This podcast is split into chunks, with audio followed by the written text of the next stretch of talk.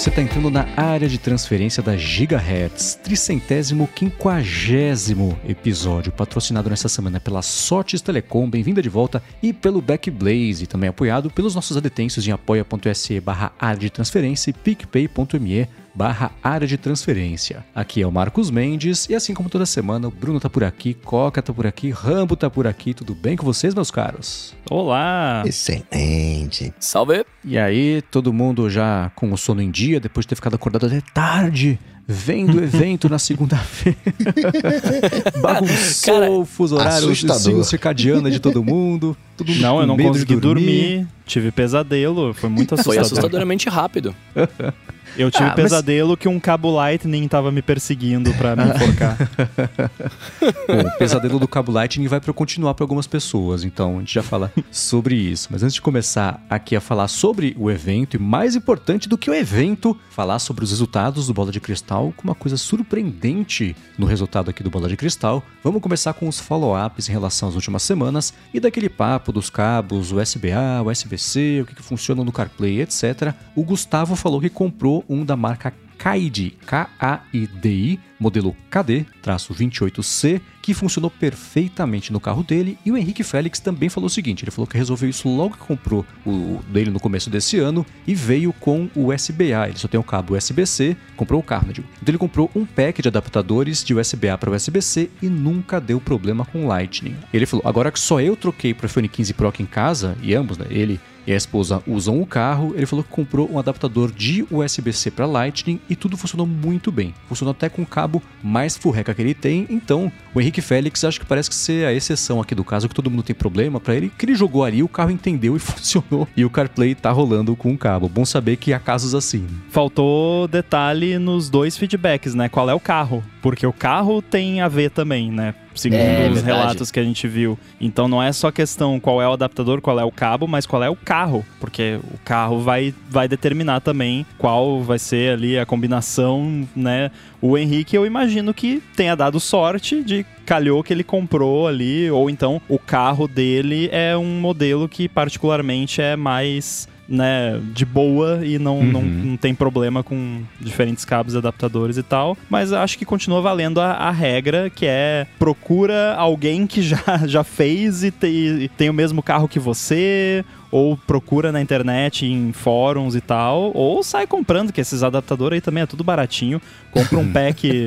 so, tinha que ter pack sortido, né? Daí você vai tentando, né? É tipo é, sa saquinho de MM, só que de adaptador, USB-C. Agora, ó, sobre o lance de não usar capinha, nem película e coisa assim nos iPhones, o Rafael Gradin falou que ele é time Rambo e não usa capinha aí. nem película no iPhone 13 Pro dele. Só que aí, né? A gente vai. A gente tem que conviver com essas coisas. Né? Semana passada ele falou que derrubou o iPhone. Ele disse que a tela sobreviveu intacta, mas ganhou um raspão na lateral do aparelho e desse ponto para frente, no, no, iPhone dele, o Face ID parou de funcionar. Ele falou que tentou Eita. reconfigurar, tentou massagear, como diz o Coca, né, para fazer uma coisinha ali e outra para ver se, se funciona tal. Não deu certo. Ele levou na assistência da Apple, que rodou um diagnóstico, confirmou problema no hardware do Face ID, ia custar R$ 2.200 para trocar. Ele falou: "Ah, não, consigo conviver sem Face ID". Aí aconteceu o quê? Atualizou pro iOS 17.1, pronto, resolveu, voltou a funcionar. Ele até perguntou se alguma coisa parecida aconteceu com a gente. Nunca vi isso acontecer. Essa aqui é uma massagem bem feita, né? Uma, uma massagem de iOS. Não tem massagem melhor que um update de sistema operacional, né? Quando eu for na, no massagista, a próxima vez eu falo, ó, oh, atualiza o sistema aí.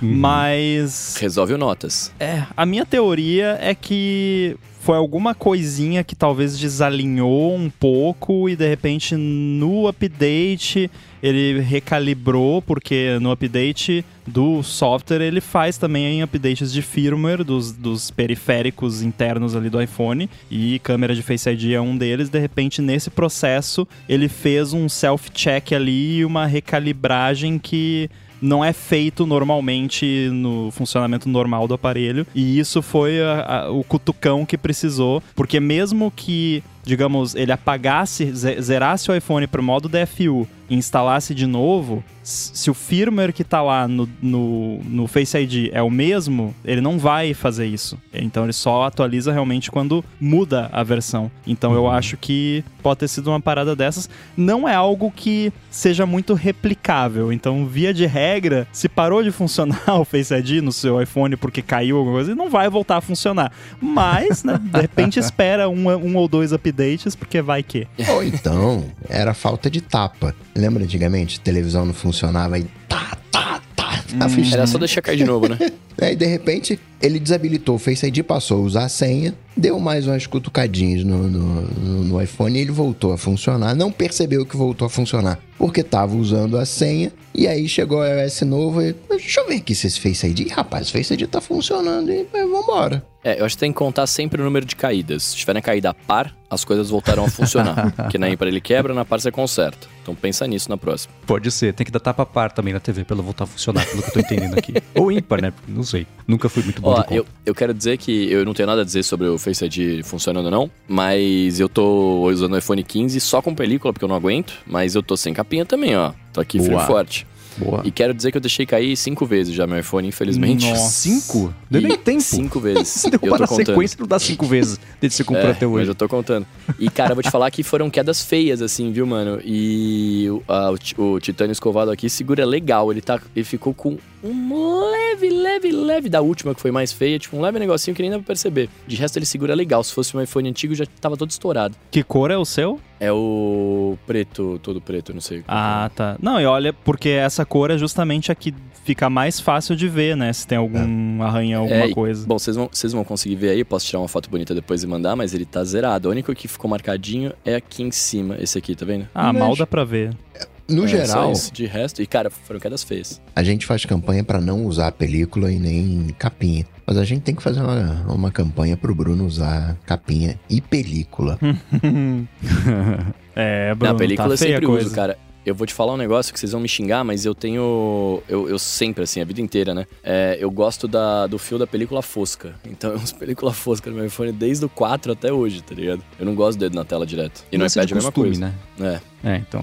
É. E, esse lance que aconteceu com o Rafael me lembra as épocas de, sei lá, jailbreak, que tudo, a solução para tudo era restaura o aparelho. Restaura o aparelho era a bala de prata para resolver qualquer problema e resolvia muitos deles, né? Então pode ter acontecido. O Rambo falou, né? Se você tirar o sistema e colocar o mesmo, pode ser que não, não resolvesse, mas pode ser que sim, né? Se um dia acontecesse com alguém, tentem isso e contem pra gente o que aconteceu, porque vai ser curioso tentar entender como que rolou isso aí. E o César Mira tá aqui acompanhando ao vivo, ele falou que havia o aquecimento provocado ali pela atualização ajudou também o hardware a voltar para o lugar. O que me lembra o caso do iPhone 4 ou 4S, que o Wi-Fi parava de funcionar e a solução era botar um secador de cabelo atrás dele para fazer alguma liga lá dentro, um pedaço dele, soldar, derreter, soldar de novo e voltava a funcionar. Aí dava uns, uns meses, parava de funcionar. Mesma coisa com, Cara, o lance de GPU de MacBook Pro é, que tinha antes de 2011. Eu tive esse também. problema com o meu iPhone 3G na época, que Nossa. É, era solda fria, basicamente. E aí, ironicamente, uma das coisas que re resolvia a solda fria era botar o iPhone no congelador por uns minutos. e aí ele, o chip encolhia e fazia o contato de novo e o Wi-Fi voltava a funcionar. E aí eu lembro que no, acho que a solução final foi trocar de iPhone, mas Comprar antes disso foi abrir o iPhone e aí tinha o chip lá na placa, que era o chip do Wi-Fi, e aí eu coloquei pasta de solda em cima, aqueci ele usando ferro de solda, e aí voltou pro lugar e voltou a funcionar. hoje em dia não dá mais pra fazer isso, é muito delicado. É, né? Naquela época já era, mas não era tanto quanto é hoje. É, e a gente, a gente tinha menos medo de tirar o valor do aparelho, eu acho. Porque. Não, não tinha nada a perder também, porque já é... era muito velho o iPhone quando eu fiz isso. Tá. Tipo, ele não valia praticamente mais nada. Agora, sobre o iPhone esquentar, o Contente mandou pra gente que não sabe se tá acontecendo com a gente, mas no iPhone 15 Pro dele falou que tá fritando um ovo. Falou que mal dá para segurar e ele olhou pelo iMazing do Mac. Curioso, não sabia que o iMazing conseguia medir a temperatura do iPhone, mas rola aparentemente. E lá disse que tava 43 graus. Ele falou que não sabe Nossa. se é o coeficiente de dissipação térmica do titânio, mas está esquentando bastante sim. Quero deixar registrado que 43 graus não frita um ovo, né? Salmonela. que ovo é esse? Você pode cozinhar. A temperatura do ser humano é 38, vai, 36, 38. São eles 5, né? nem, nem, nem, nem dá pra sentir direito, hein? Mas eu imagino que talvez isso seja a temperatura interna e que de repente por dissipar pro corpo, né, fica mais quente o, exterior. Porém, eu, infeliz, eu vou dizer, é estranho dizer isso, mas infelizmente eu não tive esse problema com o meu iPhone 15 Pro Max. Inclusive, já rodei. Comecei já na, na versão 17.1, daí agora já tô no beta do 17.2. Rolou uma parada muito bizarra quando eu instalei o, o beta do 17.2, mas não teve nada a ver com aquecimento, mas não dá tempo hoje. Mas enfim, não tive esse problema, e eu digo infelizmente, porque ninguém que tem esse problema foi investigar, porque eu queria saber o que que é, sabe? E aí, se acontecesse comigo, eu poderia plugar no Instruments ali, no, no Xcode, tentar debugar e descobrir qual é o processo que tá roubando toda a CPU e tal. E realmente não aconteceu até hoje do, do meu iPhone ficar quente, assim, de eu reparar que ele ficou quente. Então, infelizmente, eu não pude ir atrás para tentar descobrir o que que causa isso, mas que é bizarro, é. o meu iPhone tá esquentando para defender o content aqui, mas em, né, em, minha defesa também, eu não tô acostumado a usar ele sem capinha. Então eu não sei o que, que é a temperatura dele que esquenta normal quando eu tô usando sem capinha e quando eu não tô, né? Então, porque não posso dizer que ele tá esquentando 100% que ele falou. Mas eu sinto ele quentinho quando eu tô jogando alguma coisa ou carregando, né? Se alguém que tem esse problema puder me passar, tipo, ó, oh, acontece quando eu abro tal lugar em tal app ou algum passo a passo de tipo alguma correlação entre coisas que faz no device que ele fica quente, me fala que eu posso tentar reproduzir aqui e investigar mais a fundo. Fazer o trabalho da Apple, né? Porque esse, esse relato é relativamente comum, né? Especificamente uhum. com o, o iPhone 15. Acho que até da o linha Pro, da linha Pro. Acho que até o primeiro, o ponto 01 lá que a, apareceu foi para resolver esses problemas, né, de que estavam acontecendo. Infelizmente parece que a solução né, vai ser voltar o, iniciar o iPhone sem voltar o backup, né? E do zero e remontando. Hum.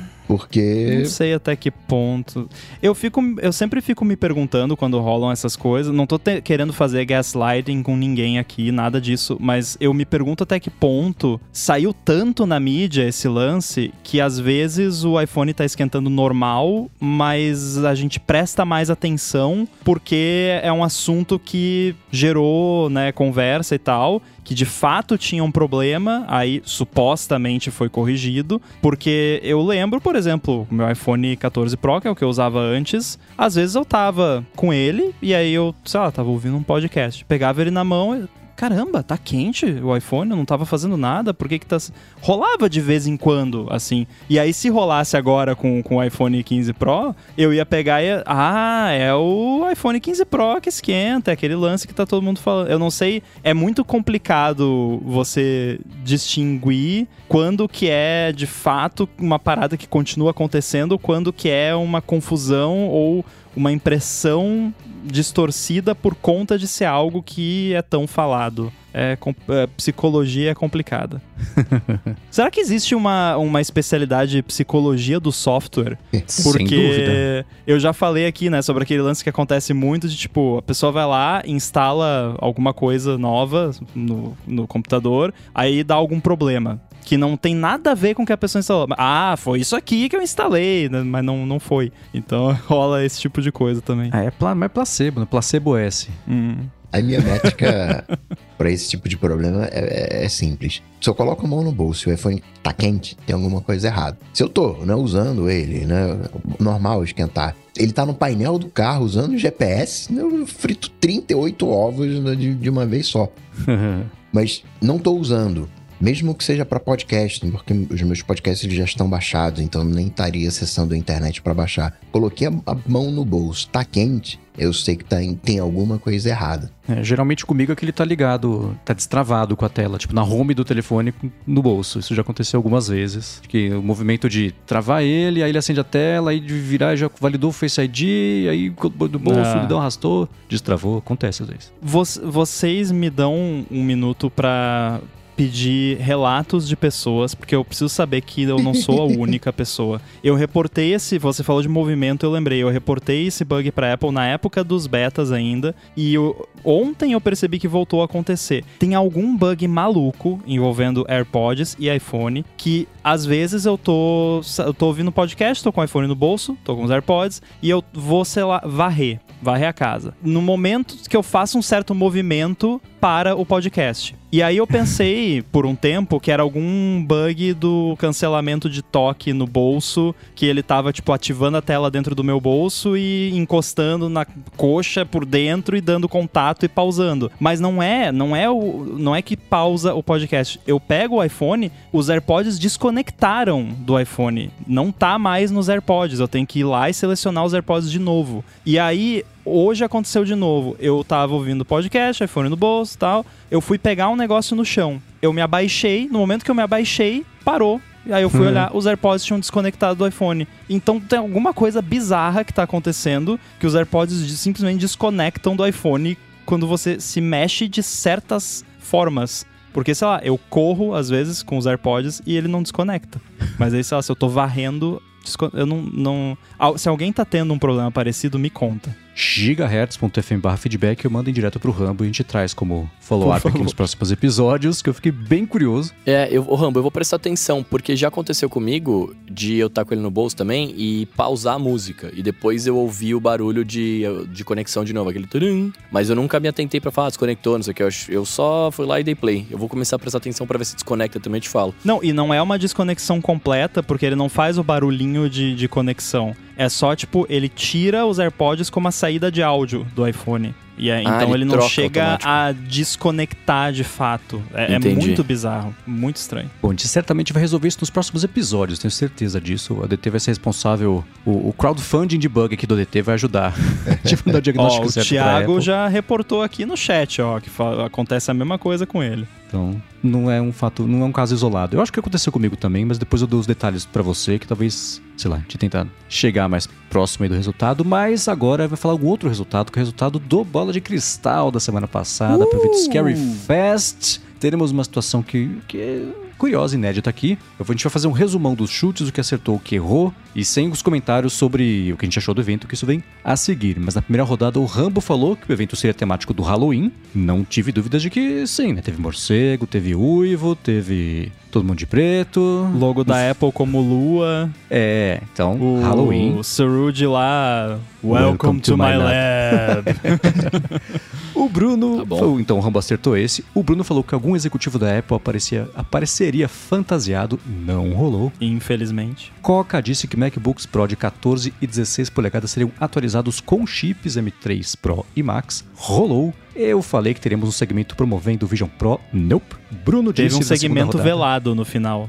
É, talvez. Deixa eu falar sobre ele também. O Bruno falou na segunda rodada que o iMac seria atualizado com chip M3 e o mesmo design e as cores dos iMacs atuais. Pontuou. Perfeito. O Coca comentou que os periféricos seriam atualizados para USB-C sem mudanças externas. Não teve uma coisa, não teve outra. Eu falei semana passada, acho que vai ser, essa é certeza. Não. Eu disse que os Macs ter, do, teriam uma nova funcionalidade do macOS exclusiva para os novos Macs. Eu quero saber de vocês se o Dynamic Caching entra nisso ou não. Não, é hardware, não é software. Tá, então. Inclusive, a vantagem dele é que é hardware, mas aí a gente pode falar. Eu, eu estudei um pouquinho.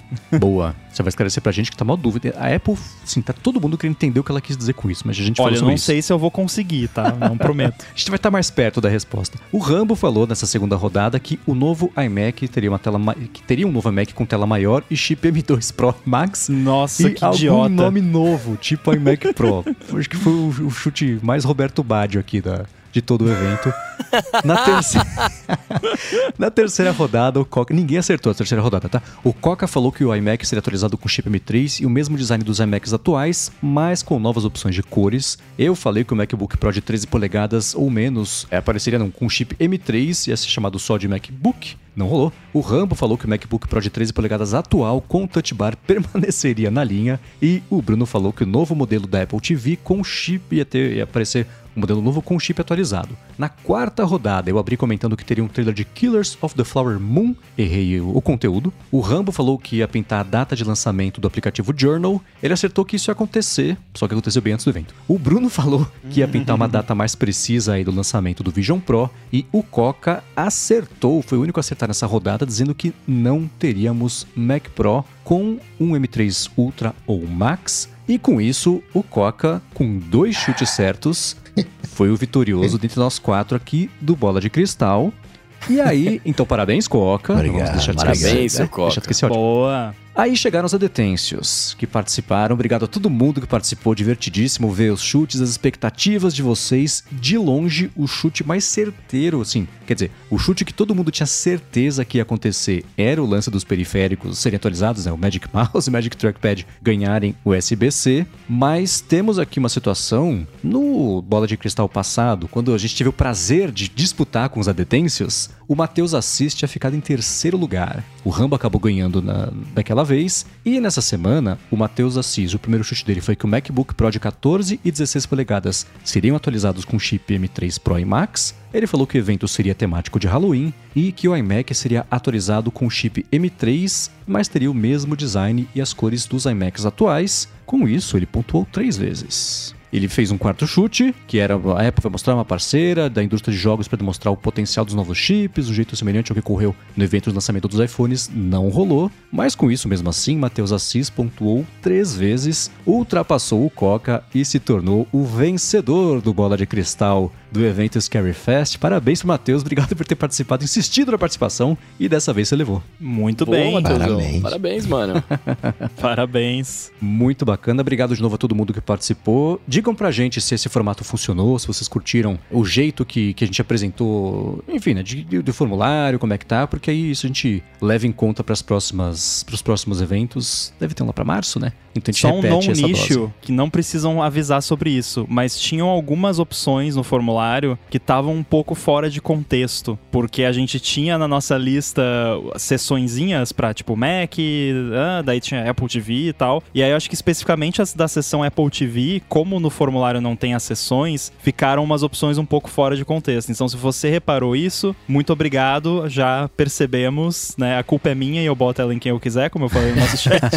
Porque eu, né, fiz o copy-paste e esqueci que faltou um contexto ali nessas opções, então na próxima eu vou ficar mais ligado nisso. É, a gente vai resolver isso na próxima sim, mas obrigado a todo mundo que participou e parabéns de novo pro Matheus Assis por ter levado a bola de cristal com seus três acertos de quatro aqui, o maior índice de acerto de todo mundo. E vamos lá, tivemos o evento Scary Fest, a gente vai fazer a repercussão aqui do que pintou, mas antes disso vou tirar aqui um minuto do episódio para agradecer a Sotes Telecom que está de volta, bem-vinda de volta, patrocinando o ADT.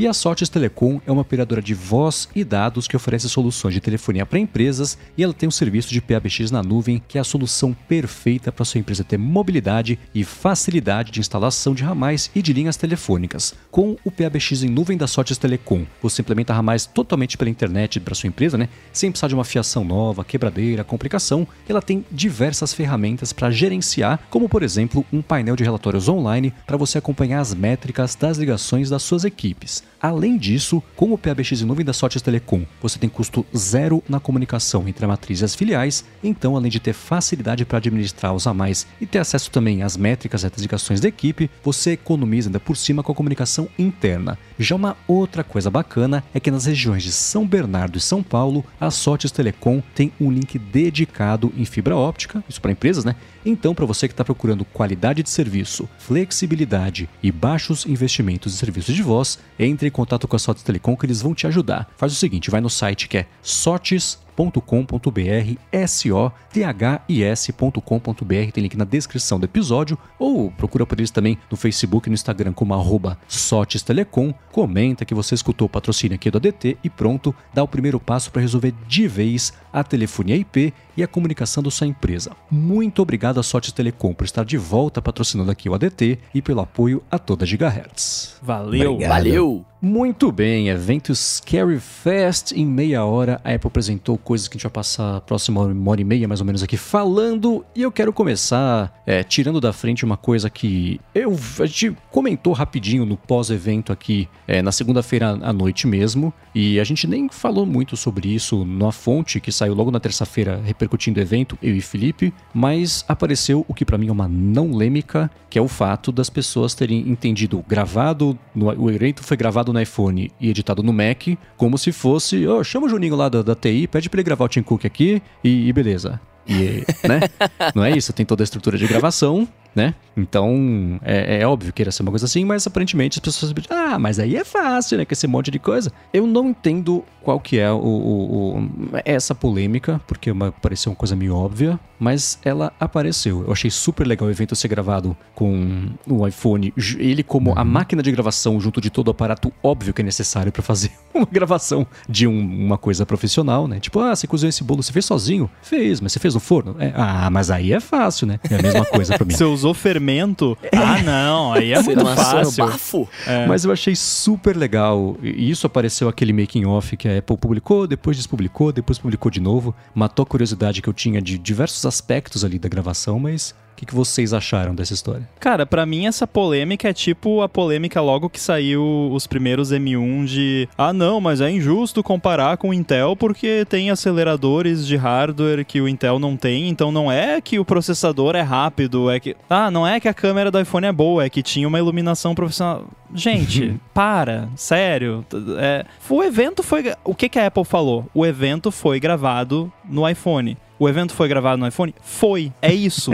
Ponto. Ah, mas tinha iluminação profissional? É óbvio que tinha iluminação profissional. Se você tá fazendo um trabalho profissional, você vai usar iluminação profissional. Olha que legal, né? Não, não disseram o evento foi gravado no iPhone sem iluminação. Porque uhum. não dá. Porque se você pegar uma câmera Red 8K de 500 milhões de dólares e filmar sem iluminação, vai ficar uma porcaria. Assim como vai ficar se você gravar com um iPhone sem iluminação. Então, o evento foi gravado no iPhone. Foi isso que eles disseram, foi isso que aconteceu e é óbvio que tinha uma estrutura profissional porque é uma produção de vídeo profissional. É isso, mas não tira mérito do iPhone. É assim como quando tem uma produção profissional, ninguém fala, não, mas o diretor de cinema lá, o filme ficou bom porque ele usou a câmera lá caríssima. Se, se não tivesse essa câmera, o filme tinha ficado ruim. Não, tipo, é, é, o conjunto da, da coisa. E digo mais, não só, não só, se quem tá reclamando aí que usou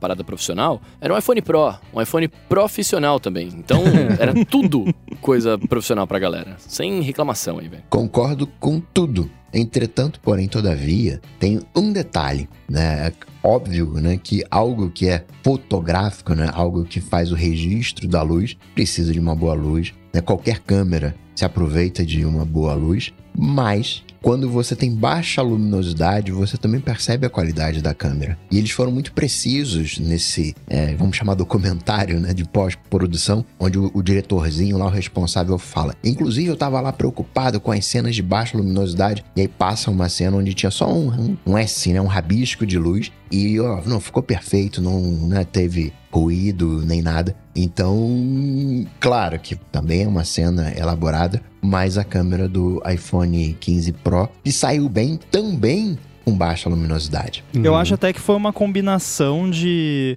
A gente chegou a comentar sobre o, o, tema e tal, né? Foi curioso eles resolverem fazer o evento com esse tema, mas eu acho que foi uma combinação de tantas coisas que a galera do marketing lá tava numa reunião com o pessoal lá e.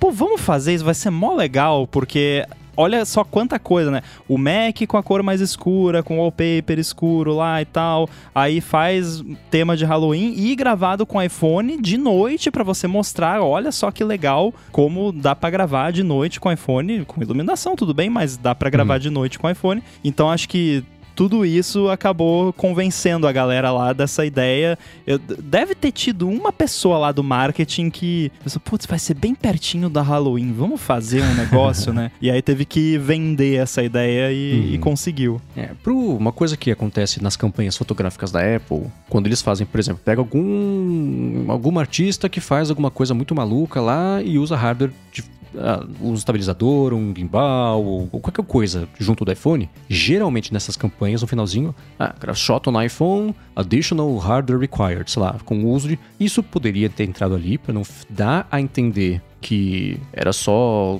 o Zazinho da TI filmando o Tim Cook, mas quem, tente, quem quer entender errado, vai entender errado e vai achar pelo em ovo de qualquer jeito e falar, ah, mas vai colocar. Ah, falou, né? Que o iPhone não é suficiente, precisou de. Então, beleza, né? Mas passada essa parte, eu queria entender se vocês tinham tido problemas conceituais com foi gravado no iPhone com ajuda de luz, ou se não. Então, passado isso, eu quero saber o que vocês acharam do evento, né? O evento de meia hora, teve a brincadeira de, de Halloween o que eu achei nas medidas certas para não ficar exagerado e não ficar injustificado. E estrutura do evento, gostaram do lance de poderia ter mais coisas de meia hora ao invés de eventos a cada três meses de duas horas, uma anime cada um. Qual foi a reação de vocês? Olha, eu confesso que eu não gostei, cara, porque eu de fato eu achei ele muito rápido e como não é, é, os produtos que eu mais gosto, né, e o assunto que eu mais gosto, para mim foi uma coisa que tipo, beleza, foi da hora ver, foi divertido, gerou discussão se foi de Halloween ou não foi. Eu acho que não foi, mas vou ficar quieto. é... o, o, o que que justifica não ter sido de Halloween? Tipo, Precisamos de uma intervenção, Só porque os caras fizeram o negócio à noite ali e tinha os bagulho. Mano, não, nada a ver. Só tipo, porque tinha morcego. Só porque o nome do evento era Scary Fest, tinha morcego. Não, tinha mas isso é porque o evento era rápido. O Falando Welcome to my lab, com tudo escuro, com fumacinha lá. Scary pô. Fest, Rambo, é porque o evento era rápido. Ah. Entendeu? É por causa Faz disso. Faz sentido. E o iMac Pro cor de abóbora no fundo lá do laboratório do Shroud? Teve um lá. É, Mas tá, não vi. Tá bom, tá bom, tá bom, tá bom. Mas ó, brincadeiras à parte, é... eu realmente eu achei ele muito rápido, cara. Eu, eu assim, pode se virar um padrão, né? Mais eventos ao longo do ano com menos tempo de duração, beleza. Mas a gente, eu pelo menos, estou acostumado com eventos um pouco maiores, então eu espero um pouco mais de, de conteúdo, né? Independente de qualquer coisa. Então eu senti falta mesmo de, de, de mais coisa, de repente de mais anúncio, enfim. Apesar de ser evento voltado para Mac, ou de repente é, é, alguma coisa a mais do que só mostrar chips novos, né? Então isso foi uma coisa que me incomodou um pouco, mas pode ser que se eu mude de ideia ao longo ao, ao passo que me mostrem mais eventos desse tipo, né? Então, sei lá. A verdade é que isso deveria ter sido um press release, mas provavelmente eles não quiseram fazer porque era a introdução de toda a linha, praticamente toda a linha M3. E aí eu imagino que eles não quiseram fazer tudo isso, né? entre aspas, tudo isso, porque é, a gente vai falar do chip daqui a pouco, mas é tipo, tá, é uma evolução, é uma geração nova do chip, é possível, é maravilhoso, é ótimo e tal, mas um evento, né, ficou curto, Bruno, porque não tinha muita coisa para anunciar, né? Era pois bem é, pouca exato. coisa. Eles tiveram que dar uma espremida ainda para conseguir fazer um Sim. evento de meia hora. Então, Esticado, eu acho que podia muito bem ter sido um press release. É, não, mas espremida, tipo, é que eu, eu fiquei, na minha cabeça eu pensei milk, né? Mas não sei falar isso em português. Espremer mais o limão para sair mais suco e dar isso, meio litro. Exatamente. Então, botar água no feijão, né? é, mas então, eu, eu, eu entendo isso e eu concordo, né? A gente pode adaptar a expressão reunião que podia ser e-mail para evento que podia ser press release, né? Pode virar Exato. a parada. Mas, sei lá, eu acho que podia ter algo que ficasse diferente, né? Porque que, que sacasse, assim. E aí eu até entendo eles quererem fazer o evento justamente para causar esse, essa discussão sobre filmado no iPhone, porque tava, tava muito bem filmado. Ninguém reparou, ninguém ia comentar nada até chegar, eles, até eles falarem, né? Então, assim, eu entendo que talvez a ideia do evento também seja para isso. Vamos aproveitar a luz, que nem você comentou do marketing, né? Vamos aproveitar que vai estar evento Halloween de noite, vamos usar a câmera embaixo da luminosidade e tal. Beleza. Mas sei lá, eu queria que tivesse mais alguma coisa. Quando a gente tem grandes eventos, tem que locomover todo mundo. Acaba sendo um evento mundial.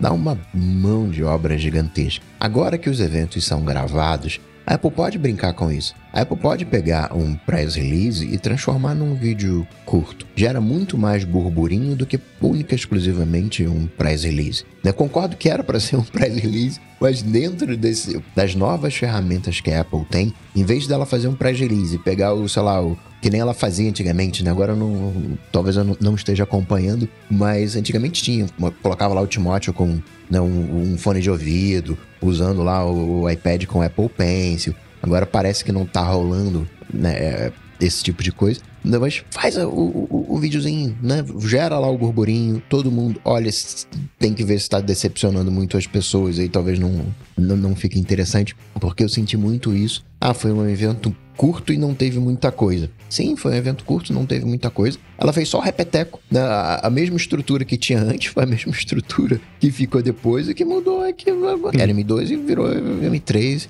né? a equivalência. Mas eu acho isso bom para esse novo momento. É um rapidinho, pega ali no final do expediente. Ô Timóteo, vem cá, grava aqui. Coloca essa roupa preta aí. né? Grava e, e, né? e vambora. Claro que tem toda uma equipe, não foi um vídeo barato de ser produzido. Só aquele carrinho não. que o cara tava empurrando, né, no, no, no, no making off. O cara empurra o carrinho, ele faz uma força, parece que tá aqui o iPhone perto 500 O Rafa falou no... A gente tava gravando no Mac Magazine e o Rafa comentou que o, a iluminação daquela primeira cena lá do Tim Cook tinha mais de 100 mil dólares só de iluminação, só de, de luz, né? Sem contar todo o equipamento ah, em por volta. Por isso que ficou bom filmado com o iPhone. Exatamente exatamente. Mas uh, só para deixar bem claro que eu fiquei satisfeito com o evento. E, e, o fato de ser curto ajuda nisso, porque se fosse um evento de uma hora para apresentar exatamente as mesmas coisas que foi, só que mais enrolado, eu teria achado muito chato. Então, né, o bom é que. Porque assim, a minha expectativa para esse evento tava muito estranha. Porque eu não queria ter muita expectativa, porque os rumores estavam tão bizarros e, e desencontrados. E por isso que eu chutei coisas ridículas como iMac com M2, porque tava tudo muito desencontrado. E eu tava procurando manter as minhas expectativas baixas, mas o que eu esperava de fato que acontecesse foi exatamente o que aconteceu, que a atualização dos Macs para linha M3 teve uma coisa que eu fiquei extremamente decepcionado que não aconteceu, que a gente pode falar depois. é, eu, de modo geral, gostei do evento, gosto da ideia de meia hora, tem negócio para lançar, grava um vídeo e lança, né? É, eu vi que parte da reação ruim de, das pessoas quando começou a história de ah, o evento vai ser curtinho, né? Vai ter, entre aspas, só uns Macs de chip novo e tal, o pessoal tinha decidido já que não ia gostar do evento. Independente uhum. do evento. Aí o evento passou, a pessoa só tirou do draft ali e publicou. Que porcaria, podia ter sido. Tá, beleza, eu, sei lá, prefiro olhar de um jeito. A gente gosta de tecnologia, né? Um evento de, tecnologia. Então, eu gosto da ideia de fazer um eventinho de meia hora lá e beleza. Eu concordo que tem momento. Eu teve o evento, né? E depois eu assisti de novo para fazer a pauta com calma, pra gente poder falar numa fonte, conversar aqui também. E tem uns 5 minutos do evento que são duas pessoas diferentes que andam em círculos. Assim, hoje a gente vai apresentar os chips M3, que são a melhor evolução da história de processadores, e eles equipam os novos MacBooks Pro, que são, vão possibilitar o melhor trabalho da vida de vocês, porque eles têm os novos chips M3 que são incríveis e equipam. E ficava nisso, tá, entendi, vamos. Foi muito estranho assim. Então dava até para ter encurtado um pouquinho mais o evento. Aí sim, é o espremido do outro jeito, né? Espremido para dentro, não para fora. É, mas beleza, meia hora achei que foi um, um, uma duração ok. Concordo que o evento foi para anunciar os chips M3. O lançamento do MacBook foi a desculpa para poder falar dos chips, né? Porque é o lance de 3 nanômetros, é, teve um, um apelo muito grande. Pessoal de Intel, tá na hora. Pessoal do M1, olha com carinho. Então eles estão aumentando. foi um foco. O é... lance de Intel, principalmente, Sim. me chamou muito a atenção. Sim. E o que gerou uns comentários bizarros na parte do iMac. Mas aí a gente comenta depois quando falar do iMac. Você já deve imaginar do que eu tô uhum. falando. Exato. Então eu gosto assim. As mesmas reclamações que ah, esse evento poderia ter sido e-mail, o evento de duas horas ou reclamou que tá muito comprido, o que ele poderia ter sido e-mail também. É. é. Ninguém obrigou ninguém a assistir, né? É, eu sempre tá falo. é que nem, nunca, que uma coisa meio é que nem o lance do, do, Quando acontece isso, esse lance do que você falou antes, já, já tinha o, o draft pronto lá. Eu, eu pergunto pra. Tá, mas o que que você queria? O que que não teve no evento que, que era razoável de se esperar, que não, não rolou para você? Né? Porque, ah, não, eu queria iPhone grátis para todos os seres humanos. Não, né? Eu digo coisa razoável, né? E aí, tipo, pra mim, a única coisa que faltou que a gente pode comentar mais a fundo depois, foi os acessórios USB-C. Foi a uhum. única coisa que eu tinha esperança nesse evento que não rolou, mas não, não é por isso que eu vou falar que o evento inteiro foi uma porcaria. Não, foi o que eu esperava exceção que faltou isso aí que eu queria muito. Mas é sempre o que eu pergunto, ah, o que, que, que tinha que ter que não teve, né? É uhum. É isso que eu, que eu gosto de perguntar. Deixa eu só me defender aqui então, porque eu, quando eu tô dizendo que eu não gosto, assim, não é que eu não quero que tenha mais eventos, primeira coisa, né? Eu, eu, foi o que eu falei, se me apresentarem vários eventos menores, né, é, eu vou acostumar talvez com a ideia e eu acho da hora, né? Mas o, meu, o, o que eu tô querendo dizer quando eu falo que eu não gostei é porque eu, é, um, é um assunto que não me interessa tanto, né? Tipo, beleza, eu acho da hora que tem uns chips novos e tal, mas eu não fico, eu não sou um cara muito ligado na arquitetura do chip e tal. Então, ver a parada é muito mais o, o show para mim do que de fato é, o que eles estavam falando nesse tipo de conteúdo. E aí, claro, é o que eu falei, se tivesse me mostrado alguma coisinha mais diferentona, talvez eu tivesse me interessado mais. Mas, de novo, não achei que o evento foi ruim, né? Assim, eu só queria que ele fosse maior e tivesse alguma coisa diferente do que me mostrou, mas. Eu Só sei que isso. você assistiria de qualquer forma, porque você curte e tal. Sim, e ainda mais exato. que era de noite e você podia, né? Que não é sempre que você Exato. pode. Mas assim, você concorda que tava bem claro que ia ser um evento de Mac e Sim, que. sim, sim. sen- não sendo você, Bruno Casemiro, talvez teria sido melhor nem ter assistido, né? Porque Sim. é um evento que tava claríssimo desde sempre que era um evento de Mac. Então, se alguém foi assistir, né? O Bruno é exceção porque o Bruno ia assistir anyway. Mas se alguém foi assistir achando que ia ter alguma coisa além de Mac, tava fadado a, a se frustrar, né? O Bruno, da última vez, gostou do Modern Nature. E hoje, ele até falou mal dos morceguinhos. Não, que não foi.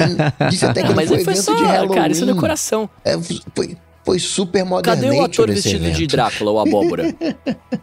Cadê o Ah, personagem? é, Faltou o Teve o personagem. iMac vestido de abóbora. Bom, e agora sobre o conteúdo do evento, né? A Apple passou uma. Acho que foi pelo menos um terço. Tudo bom, 10 minutos não é muito, né? mas ainda assim, ou quase metade falando sobre os chips mesmo, né? O foco, acho que, do evento foi o lance dos chips, explicou a arquitetura de 3 nanômetros, usando uma tecnologia que é absurda. Eu falei na fonte, vou deixar na descrição aqui do ADT também, como é que é, é, é essa, esse jeito doido ultravioleta aí para fazer a, a- a- os wafers mesmo dos chips. É uma coisa muito maluca que envolve temperaturas mais quentes do que a superfície, a superfície do Sol e espelhos muito retos. Aí a Apple começou falando sobre GPUs, né? Já deu o foco do foco, né? Falou a, a parte que ela via como mais poderosa em potencial para chamar atenção do mercado, a parte de GPU, e apresentou o tal do Dynamic Caching, que foi explicado pelo Sruji, mas ele não explicou nada. Eu vi algumas vezes, escutando outros podcasts de tecnologia, todo mundo falou, cara, alguém entendeu alguma coisa do que significa? E aparentemente o Rambo entendeu. Então, o que, que é o Dynamic Olha Caching? Porque ele é tão importante assim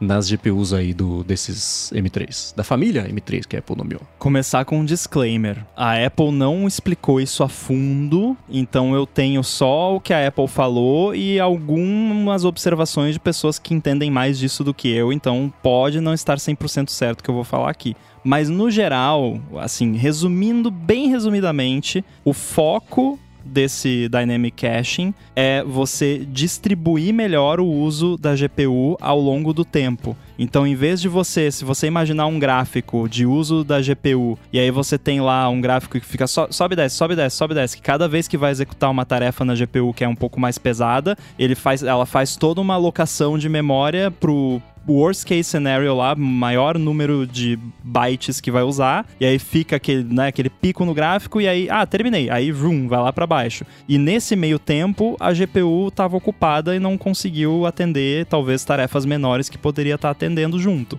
Tava tipo Porque a G- reservado. É, porque a GPU ela é altamente paralelizável, né? Então, diferente da CPU que é mais roda uma coisa depois da outra, a GPU roda várias coisas literalmente ao mesmo tempo. A CPU roda várias coisas ao mesmo tempo, mas ela simula isso executando as coisas uma atrás da outra muito rápido. Claro que aí você tem vários núcleos, aí de fato, né? mas enfim, a GPU é diferente. Ela realmente executa muitas, muitas, muitas coisas ao mesmo tempo e ela precisa, obviamente, de memória para isso. E aí a ideia do Dynamic Caching é otimizar a alocação de memória, porque você pode ter lá um shader, que é um programa que roda na GPU, que ele tem um if. Todo mundo sabe o que é um if, né? Aí se É o if lá der verdadeiro, ele vai entrar lá num, num código que vai precisar de X memória. Se der falso, vai precisar de 5x memória. O que aconteceria sem o Dynamic Caching é que a GPU ia reservar esses 5x de memória, porque ela não tem como adivinhar o que vai acontecer ali, então pega a- a- o 5x ali e aí a GPU pegou o 5x, mas putz, olha aqui, não usou porque deu o verdadeiro, então foi no que usava só 1x e não 5x de memória. E aí nesse tempo que a GPU tava fazendo isso, tinha outra tarefinha lá, oi, eu tô aqui, e não tinha nada pra a GPU tá, não, não, agora não dá. E aí o que basicamente é maximizar o uso da GPU reduzindo o uso de memória quando não é necessário. É basicamente uma alocação de memória otimizada, que é algo super comum em, em sistemas operacionais e tal, só que no nível do hardware e especificamente para GPUs. Então, em vez da GPU roubar ali toda a memória que, que ela acha que talvez vai precisar para uma tarefa, ela vai dinamicamente reservando só o que precisa e com isso ela consegue ficar mais tempo trabalhando. É, é, é estranho porque você diminui o uso para aumentar o uso. Então você diminui o uso de memória de um modo geral para aumentar o uso da GPU, mas não é que você vai necessariamente aumentar de uma forma absoluta, mas você vai suavizar o uso da GPU para ela ficar o tempo inteiro disponível para fazer coisas, mesmo que ela esteja já fazendo muitas coisas de alta demanda. É o jeito mais simples que eu consigo explicar e pode estar tá errado. Então, se alguém souber, explica. Agora que estava começando a fazer sentido. Eu entendi dessa mesma forma. Quem, quem acompanha o desempenho de GPU é, nota que é muito raro você conseguir uma utilização de 100%. É exatamente por isso. Porque o que limita a GPU não é o, o processamento da GPU, é a memória. E o que a Apple está fazendo é exatamente isso. Como ela consegue agora entregar a memória numa velocidade estúpida, que esse é o grande problema, um dos problemas, né? Você tá lá na GPU fazendo as coisas super rápidas, ela precisa de memória, aí tem que pedir, oh, me dá mais memória aí. A memória? Ih, rapaz, espera aí. Então, para isso não acontecer, reserva antes. A GPU não espera, é, esse é o problema. Só que agora a Apple né, manda no, no hardware, faz do jeito que ela quiser, tem velocidades estúpidas, ou GPU, você quer memória? Tá bom, eu te consigo essa memória. Então faz essa alocação dinâmica para per permitir esse uso uh, mais continuado, né, do, do, entre aspas, processamento da, da CPU. Será que o primeiro gate de, desses Macs novos vai ser o pessoal olhando o Activity Monitor lá? Ih, rapaz, olha aqui, ó, esse Mac novo aqui, a minha GPU tá sempre em 99% de uso. tá esquentando. E no meu outro Mac aqui não, né? A pessoa não sabe que, né, tá, é bom que esteja, que a, a, a, galera pensa na GPU como, ah, é para jogo, mas não é para jogo. O, a janelinha do seu Safari, a GPU tá renderizando essa janelinha. Então, se você quer ter 50 janelas de Chrome com 20 abas cada uma, tipo o John Syracuse, lá do ATP, tudo ao mesmo tempo e conseguir arrastar as janelas sem travar e tudo, a GPU é importante para isso. E quanto mais dessas coisas puder acontecer na GPU, melhor. É, afinal, é unidade de processamento gráfico. Não tem nada mais autoexplicativo do que esse nome. Não né? é Gaming Processing Unit. É, né? né? exato. Né? O gate, o G vai ser de gate. Mas enfim, a Apple anunciou, explicou isso aí, falou também sobre coisas como aceleração em hardware de mesh shading para fazer processamento de geometria e também de ray tracing. E eu olhando isso aí e pensando no Apple Vision Pro e falando, mas ele vai ter M2, não vai ter isso, será perfeito para o Vision Pro e, e agora? Vision Pro 2.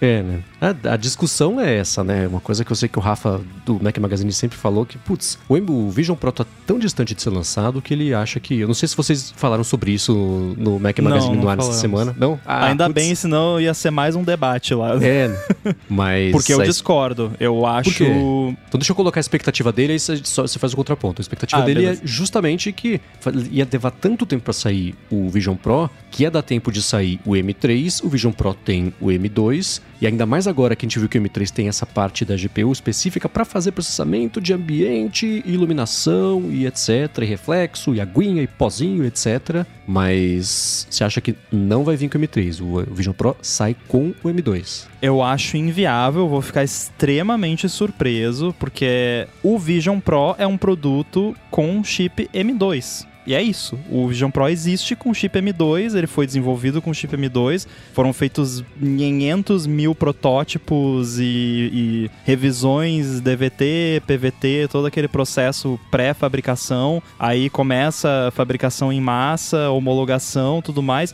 Tudo com M2 não, dá para chegar lá, não, agora, não, tira esse aqui e bota esse. Não é assim. Então, o Vision Pro é um produto M2 e vai ser lançado com M2 e paciência, né? Agora, tomara que eu esteja errado, né? Mas eu acho que não. A gente falou, não sei se foi no ar ou, ou, fora dos problemas que tinha os MacBooks lá de 2011, 2012, né, da, da, da, placa gráfica, que, né, problema de sol, daquela coisa toda. E isso é, é, é um erro de projeto tão bobo, tão é, claro hoje, né? Naquela época existia a ponte norte e a ponte sul, que era, né, obviamente um ficava no norte outro ficava do sul. Um esquentava pra caramba e o outro não esquentava. E o que esquentava pra caramba era feito para esquentar pra caramba. Funcionava bem esquentando pra caramba. E o outro que não esquentava, é, mas não esquentava. Aí alguém teve a brilhante ideia: e se a gente colocar um do lado do outro? E foi o que fizeram. Colocaram a ponte norte e a ponte sul, uma do lado da outra. O que, que aconteceu? Aquilo que não esquentava passou a esquentar. Não estava pronto para esquentar e deu os problemas que deu. Claro que não é um problema unânime, né? Não aconteceu em todo o Mac, mas aconteceu em, em, em grandes Macs. Então tem algumas coisas. Imagina que tem algum problema no M3, seja lá qual for, e aí coloca esse M3, né? Vai que dá problema, vai que esse, essa locação dinâmica aí dá algum problema, né? E imagina que fiasco que vai ser o, o, o Vision coloca lá o M2, né? algo que já está testado, que a gente sabe que funciona, que não tem problemas. Né? O, o M2, ele, entre aspas, ele já está pronto, né? Só falta produzir, mas ele já está pronto. É como falou, já está aí.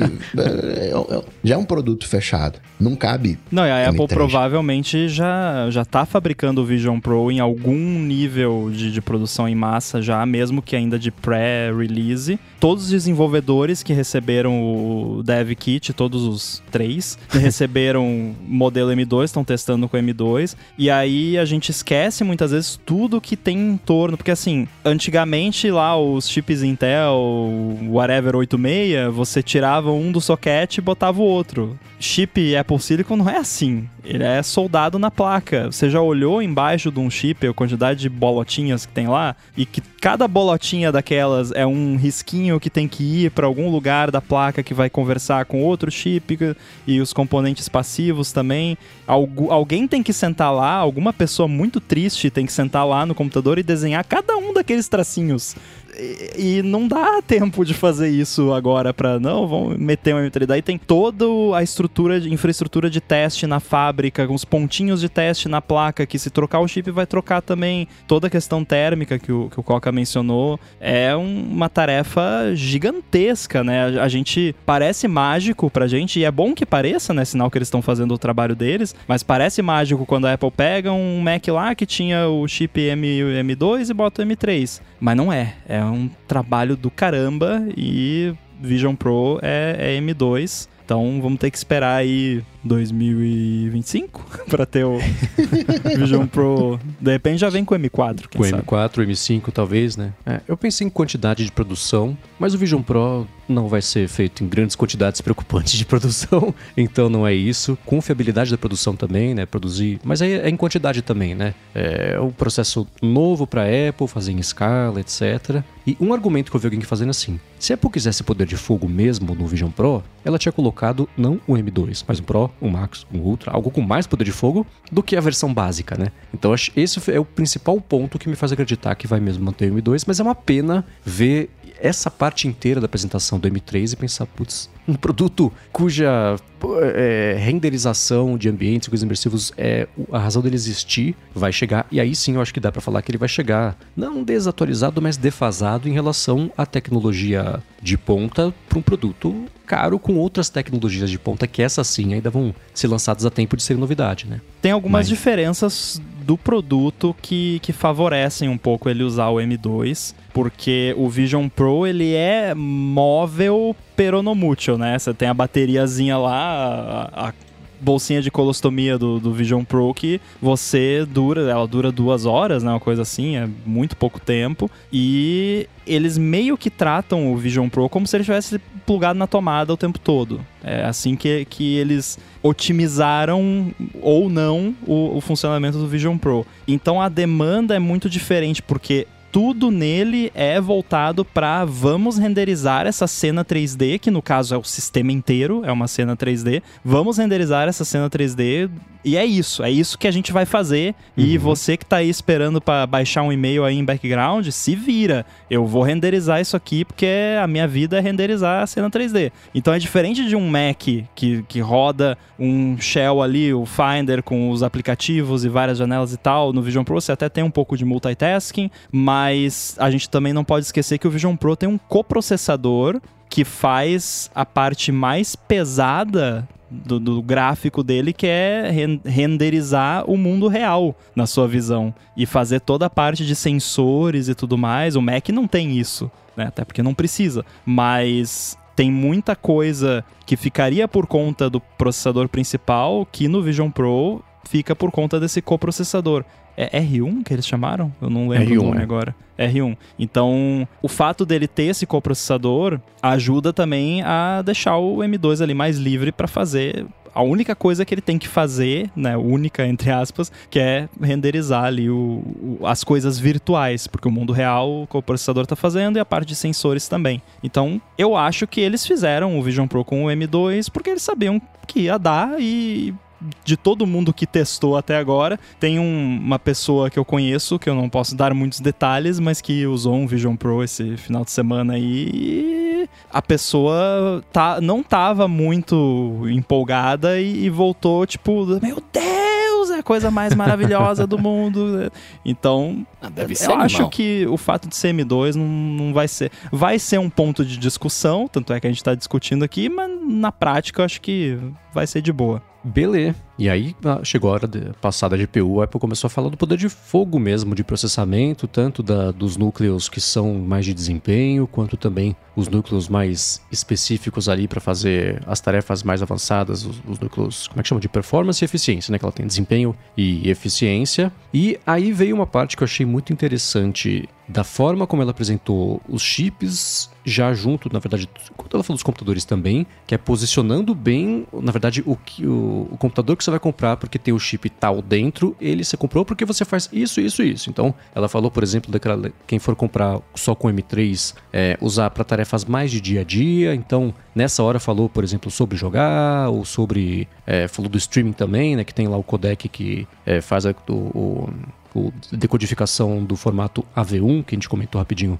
na fonte essa semana. Falou sobre o, o modelo M3 Pro. Ah, o pessoal que já começa a usar um Photoshop, um sketch lá do Google, né? Fazer coisinhas de 3D, etc. E foi pro Max falando do pessoal que tra vai trabalhar mais pesado mesmo com... É, aí entra... Ela falou IA algumas vezes, né? Que foi curioso Isso foi parar, uma coisa né? que é verdade. Eles falaram AI nesse evento várias vezes. Eu fiquei impressionado. Foi a primeira vez, né? Uhum, foi mesmo. Ela parece que ela desistiu de tentar fazer as pessoas entenderem que isso é, é, o que a gente já falou aqui, né? O machine learning, todo mundo adotou IA. O, então fala logo assim, porque fica muito mais fácil de você falar para essa pessoa que esse produto é para ela e não para machine learning, que é muito mais avançado do que treinar um chat GPT, né? Então ela até isso dá para ver que ela tá flexibilizando Inclusive, eles mencionaram vender, né? especificamente large language models. Uhum, sim, sim que é o, o, Até pelo contato que eu tô tendo com o pessoal que trabalha com isso, por fazer o Hipsters fora de controle, dá pra ver que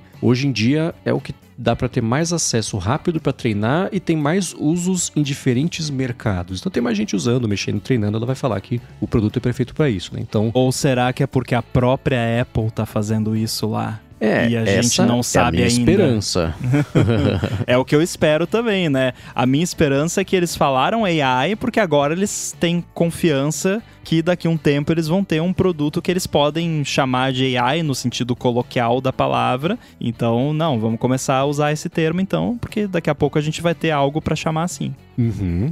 E aí ela falou. Vamos trocar do, do... Siri, então? Ah, essa é. Isso daria o episódio inteiro, mas o German falou que tá a caminho, né? Enfim, aí para o modelo Max ela falou sobre renderização do cinema 4D, coisas bem mais avançadas aí, né? O modelo que vai ter o, o M3 Max é o único que tem suporte a 128 GB de memória unificada, que ela falou, integrada. Então, fez sentido para vocês esse jeito que ela organizou e explicou para que que é cada um? Ou, ou, vocês não concordam com outra abordagem? Como é que vocês viram esse pedaço? Eu gostei de colocar nas tarefas do dia a dia jogos, né? As coisas que você faz no dia a dia, jogar.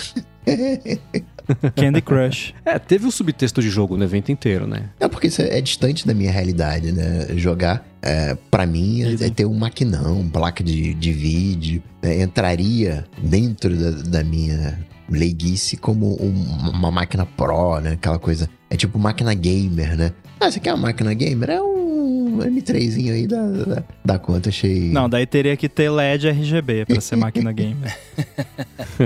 Mas no geral achei bem, bem ilustrativo, né? Porque antes a gente tinha o. É meio estranho a gente falar de um MacBook Pro com M3. Né? Parece que tá faltando Pro ali, não é? Cadê?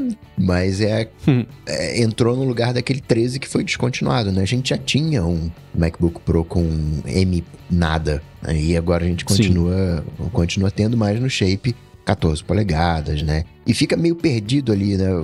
Pra, pra que que é, né? Eu, eu, eu, quero um MacBook Pro, mas qual deles eu, eu, eu quero, né? E acho que ela conseguiu separar bem, dividir bem, né? mostrando. O, o, o, Max não existe, o Max é, é super GPU. Então você vai fazer coisas ali de, de, né? de GPU, né? coisas não ligadas a processamento, porque o processamento é o, é o mesmo. Achei que ela foi bem, bem feliz na organização. É, eu, eu acho que ficou bem organizado também. Inclusive, eu aprendi que eu tô over provisioned, né? Porque foi na categoria Pro que eles falaram de developers. Então, developer não precisa de Max. Eu, eu tenho Max à toa, não preciso.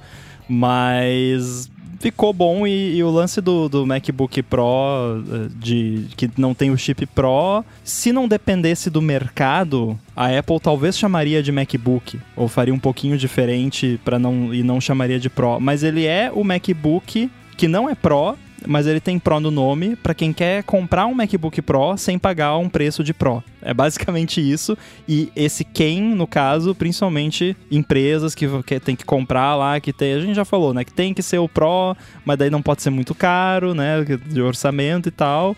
E aí, ah, compra esse aqui que é Pro, né? Mas, mas não, não tem o, o processador Pro. Mas eu, eu, eu, não sei se, se vocês querem entrar já no, no, nos computadores, né? É, mas eu achei esse computador de entrada bem competitivo, porque. Sim. Tá, ele tem uma porta menos, mas no geral, assim, não tem muito compromise com relação ao, aos outros. Por exemplo, a tela. Eu, eu já imaginei que ele ia vir com a tela do MacBook Air, que não é mini LED, HDR e tudo. Mas não, é a mesma tela, da mesma qualidade, a mesma câmera, tem a buraquinho de cartão SD e tudo, então eu achei uma máquina bem atraente, contudo, não no modelo de entrada, porque 8 GB de RAM, embora funcione para a enorme maioria das pessoas ainda, é um pouco perigoso, no, eu acho um pouco arriscado hoje você comprar um, um, Mac com 8 GB de RAM, porque se você comprar um Mac, você quer que ele dure aí uns 5 anos, né?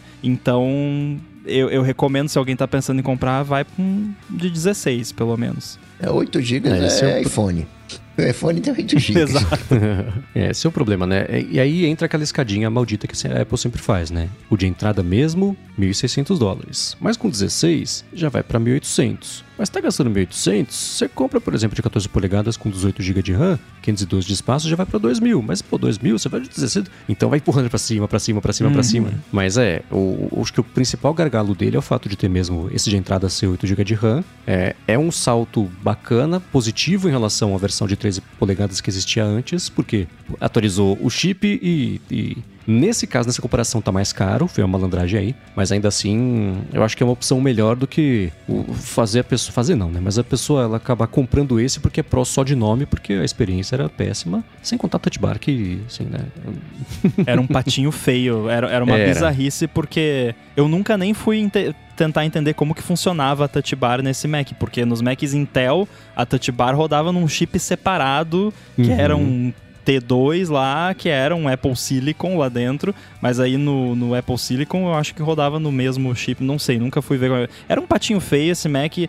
tava sobrando carcaça e touch bar e eles precisavam botar alguma coisa lá dentro, botaram o Apple Silicon, era basicamente o Mac Intel, tirou o Intel e botou o Apple Silicon. Não é tão simples como falamos anteriormente, mas né, no geral, para todos os fins práticos era isso. Eu arrisco dizer que em termos de custo-benefício, aumentou assim absurdamente o custo-benefício desse Mac, apesar dele estar tá um pouquinho mais caro do que o de 13, mas o custo-benefício eu acho que não tem nem comparação. É uma máquina muito melhor. Sim, todo o resto é, né? E uma coisa que eu vim pensando assim, no evento, a gente sempre reclamou que essa linha de Mac estava confusa, a gente sempre reclama que todas as linhas estão confusas, né? mas que a de Mac especialmente estava confusa, porque tinha esse lance desse MacBook Pro que não era, e você tem o MacBook Air, saiu de 15 recentemente, então o lance da escadinha também de, de prioridades e preferências de cada um, mas o que ficou óbvio para mim é que a Apple passou mais tempo explicando o chip, porque essa é a decisão que a pessoa vai fazer. Ela associou os trabalhos com os chips e não com os computadores, né?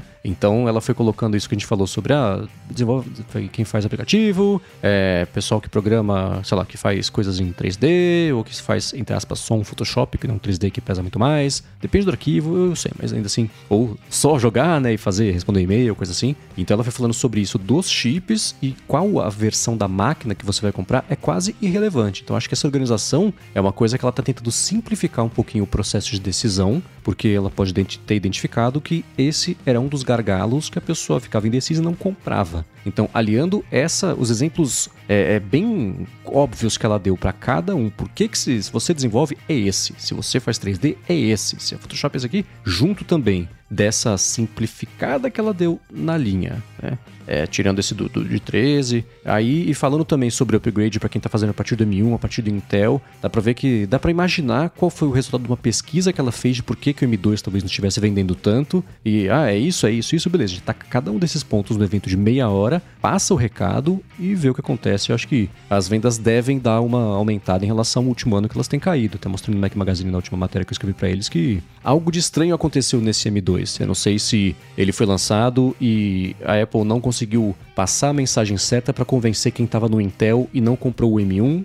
Não convenceu, não comprou o M2 também. Vai tentar comprar o M3 e já começa a entrar nesse lance de, ó, oh, M1, presta atenção, esse aqui é 50% mais rápido já que esse. Lembra aquele salto da outra vez? É de novo. Dá uma olhada, abre a carteira, sejam bem-vindos. Então, tem mensagens muito estratégicas que ela veio passando ao longo desse evento e vai fazer em campanhas também, sem dúvida. O lance de das vendas é, é complicado porque eu, eu imagino que, claro que existem N fatores né, do própria situação econômica pelo mundo, de diferentes países e tal, mas tirando isso da frente, tirando também o fato que teve um boost, o M1, acho que a gente pode concordar, ele foi beneficiado pela pandemia ainda. Porque galera comprou que estava tendo muita venda, principalmente de laptops e coisa na época da pandemia, e tanto o iPad quanto o Mac foram favorecidos por isso. E também você ir de um Intel para um M1 era um absurdo. Eu, nunca me uhum. esqueço assim, eu acho que eu provavelmente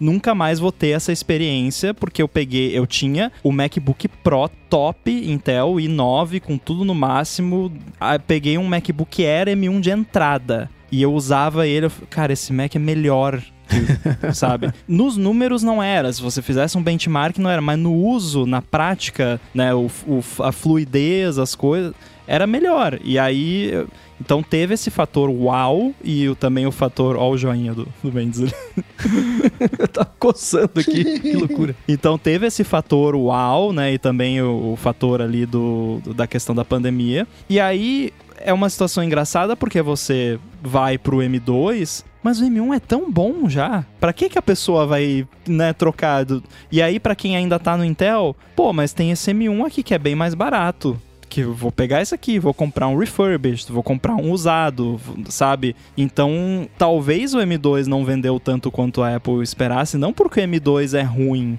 o M2 é maravilhoso, mas é porque o M1 é muito bom e continua uhum. sendo. Então, eu tô curioso para ver é, como que vai se sair essa linha M3, porque o M1, se alguém vier perguntar para mim hoje, Rambo, eu quero tô pensando em comprar um MacBook Air M1 compra. Ah, de 8, não, de 8 GB não. Aí compra 16 e, né, com um pouquinho mais de SSD. Mas, cara, pode comprar. É ótimo. Você quer economizar, compra sem medo. Ah, então, é, vai ser curioso ver como é que vai sair essa linha. Eu senti muito forte a cutucada na galera da, da Intel, né? Uhum. Direto, assim. E aí na galera da Intel, não na, na empresa Intel, mas em, em, usuários que ainda estão usando Mac Intel. Esse foi o evento, tipo, cara, você ainda tem um Mac Intel? Que isso? que porcaria, você não é cool, né? Uhum. Então, é, eu senti muito isso nesse evento. Sim com direito à lista de jogos que está perdendo. Nos últimos anos todos apareceu câmera 1080p, as caixinhas de som, o microfone não sei o que lá, conectividade, etc, etc.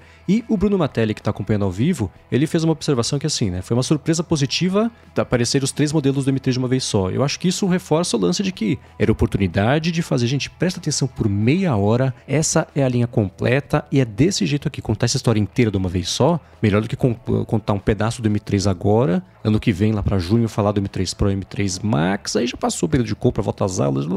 Então, tudo isso parece fazer mais sentido. Eu acho que deve sim se traduzir em pelo menos uma interrupção da queda do faturamento da parte do Mac que ele vai sofrer do problema do iPad 2, que ficou no mercado aí, as pessoas não trocavam por anos e anos e anos porque ele já era bom o suficiente para uso do dia a dia. Vai acontecer, vai ter M1 sendo usado por muito tempo. Pode ter mil, vai ter gente escutando no, no Mac com M1, e que bom, né? Então, esse é um, um problema bom de se ter, né? A máquina dura muito, mas para quem vive de ter que vender a próxima, pode ser um problema assim. E falar de M3, M3 Pro né, e Max é bacana, porque quando ela fez o, o, anúncio do M1, claro, eram outras situações. Eu tava chegando, vamos devagarinho, pegou ali o E, né, pegou o, o, o Pro de 13, mas ficava um conflito muito grande entre o Air e o Pro. Porque eles têm o mesmo motor, né? Como assim, né? Como é que, como é que eu explico qual que você vai usar? E falando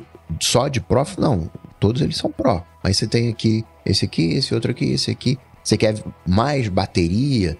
Né? O, o, o M3 tá com 22 horas de bateria, se eu lembro bem. Sim. Então é o que tá com mais, é mais bateria do que o Air, né? Então tem mais. Se você precisa de bateria, você vai com o Pro de 13. Então tem ali um, um, uma combinação, um arranjo que a Apple fez, onde o Air não tá mais brigando com o Pro. Aí ano que vem, em janeiro, sei lá, quando for, traz o Air. Aí consegue classificar bem. Não? Você precisa de portabilidade, vai de Air. Você quer né, um pouco mais de conforto ali, você quer mais bateria, você quer potência. Achei que ela foi muito, muito feliz em trazer todos os prós iguais e, e separar pelo uso. Acho que facilita, né? Não, não tem uma competição. Né? O cara que assistiu né, a, essa parte não tem dúvida do que, que ele deve usar. Ele pode não. Vou ficar com Air esperar mais um pouquinho pegar um E, mas em, quanto ao uso, acho que ficou bem claro. É, e isso reflete uma coisa que a gente conversou lá no comecinho do Apple Silicon, que, que me agrada muito esse lance de, cara, o Mac que você vai comprar é, depende do, do chip por conta do, do, da performance que você precisa e do form factor que você quer mas você consegue uma opção boa em qualquer form factor. Não tem um lance assim, ih, não compra esse. Ainda tinha com o de 13 polegadas, mas mesmo esse, tipo, não era ruim, né? Tipo, ruim não era, né? Mas era ruim dentro das outras opções. Mas assim, qualquer Mac que você quisesse você quer comprar, você compra e você vai ter um form factor e uma combinação de form factor com um chip que vai te agradar. Não é mais aquele lance de, ih, não dá para comprar laptop, porque laptop tá muito ruim, né? Pô, na época do, do teclado borboleta lá, do Intel, tava triste, dá vontade de chorar. Quando alguém vinha perguntar, pô, que, que MacBook eu compro? Cara, não compra nenhum porque é tudo uma porcaria. e aí, hoje em dia, ah, eu quero um Mac All-in-One desktop cara, pega o iMac M3. Eu quero um que seja mais simples, mais barato, que eu posso colocar o meu display. Compra um, um Mac Mini. Eu quero um portátil. Escolhe. Tem um leque gigantesco para você escolher e nenhum deles é ruim. Tem trade-offs que você pode escolher ali, mas não tem nada que é assim, tipo, não pega esse aqui porque é uma pegadinha que é horrível, não sei o que. Então, tá bacana a linha e esse aspecto do Apple Silicon é, é o meu favorito, assim, de essa liberdade de pegar o, o que você quiser, o form, form factor que funciona para você. E a cor? Apareceu para os modelos com os processadores Pro e Max uma versão Space Black, acho que é esse o nome, né? Uhum. É o preto que não é preto, é um cinza mais escuro. Tem o prata, tem o cinza e tem o cinzão. Esse é o cinzão que a Apple falou que em comparação lá com aquele Midnight Blue, que pega muita digital, ela falou, não se preocupem, tem aqui um coating especial, proteção aqui, que vai deixar com menos impressões digitais do que... Ele vai colecionar menos ali do que acontece com o, a versão azul lá do MacBook Air, mas quero saber o que vocês acharam dessa cor, desse tom de cinza, o mais escuro aparentemente agora, que tem nessas versões só na Pro, porque afinal Space Black é coisa de profissional. Ah, é que nem na época do Mac, MacBook de plástico, né? Que o preto era mais caro, né? só tinha o modelo mais caro.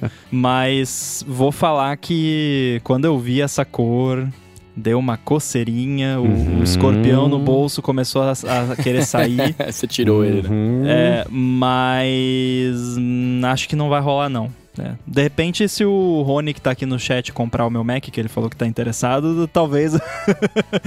talvez eu. Porque eu já eu tô com dois laptops aqui, que um, um tá, entre aspas, sobrando, porque eu não, não consegui vender ainda.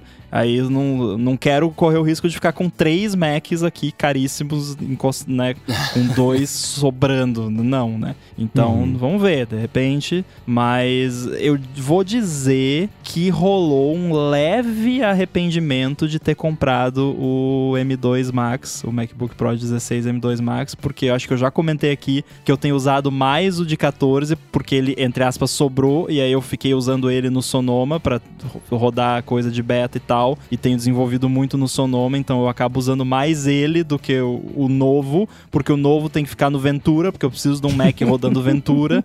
e aí, né, eu pensei, putz, podia ter segurado um pouco e, e ter deixado para comprar já o M3 Pro Max Ultra Blaster com 128 GB de RAM e, e Space Black, mas fazer o que, né? Fica pra próxima. Eu gosto de tudo que vai escuro, né, cara? Eu acho que fica tudo muito bonito. Se bem que eu tô na minha fa fase do branco agora, né? Meus acessórios do. Falou você todo de preto aqui na gravação. É, não, mas é que os meus acessórios do meu iPad é tudo branco, né? Mouse, teclado, a capa, tá tudo branquinho. Mas eu achei todos muito lindos, né? Não tem nem o que falar. Se eu fosse comprar um MacBook Pro, que não é, eu não sou público, mas se eu fosse comprar, eu compraria o, o a cor mais escura, que é bonitona, mano. Sem nem pensar duas vezes. O, antigamente, os computadores eram aquele bege que iam ficando cada vez mais bege com o passar do tempo naqueles gabinetes. E o primeiro computador fechado que eu comprei, antes eu montava, né? Ficava aqueles begezões com capa de, né, de proteção, aquele de, plástico para não pegar poeira. E ele era preto. Era, era mó legal, né? Bonito, elegante.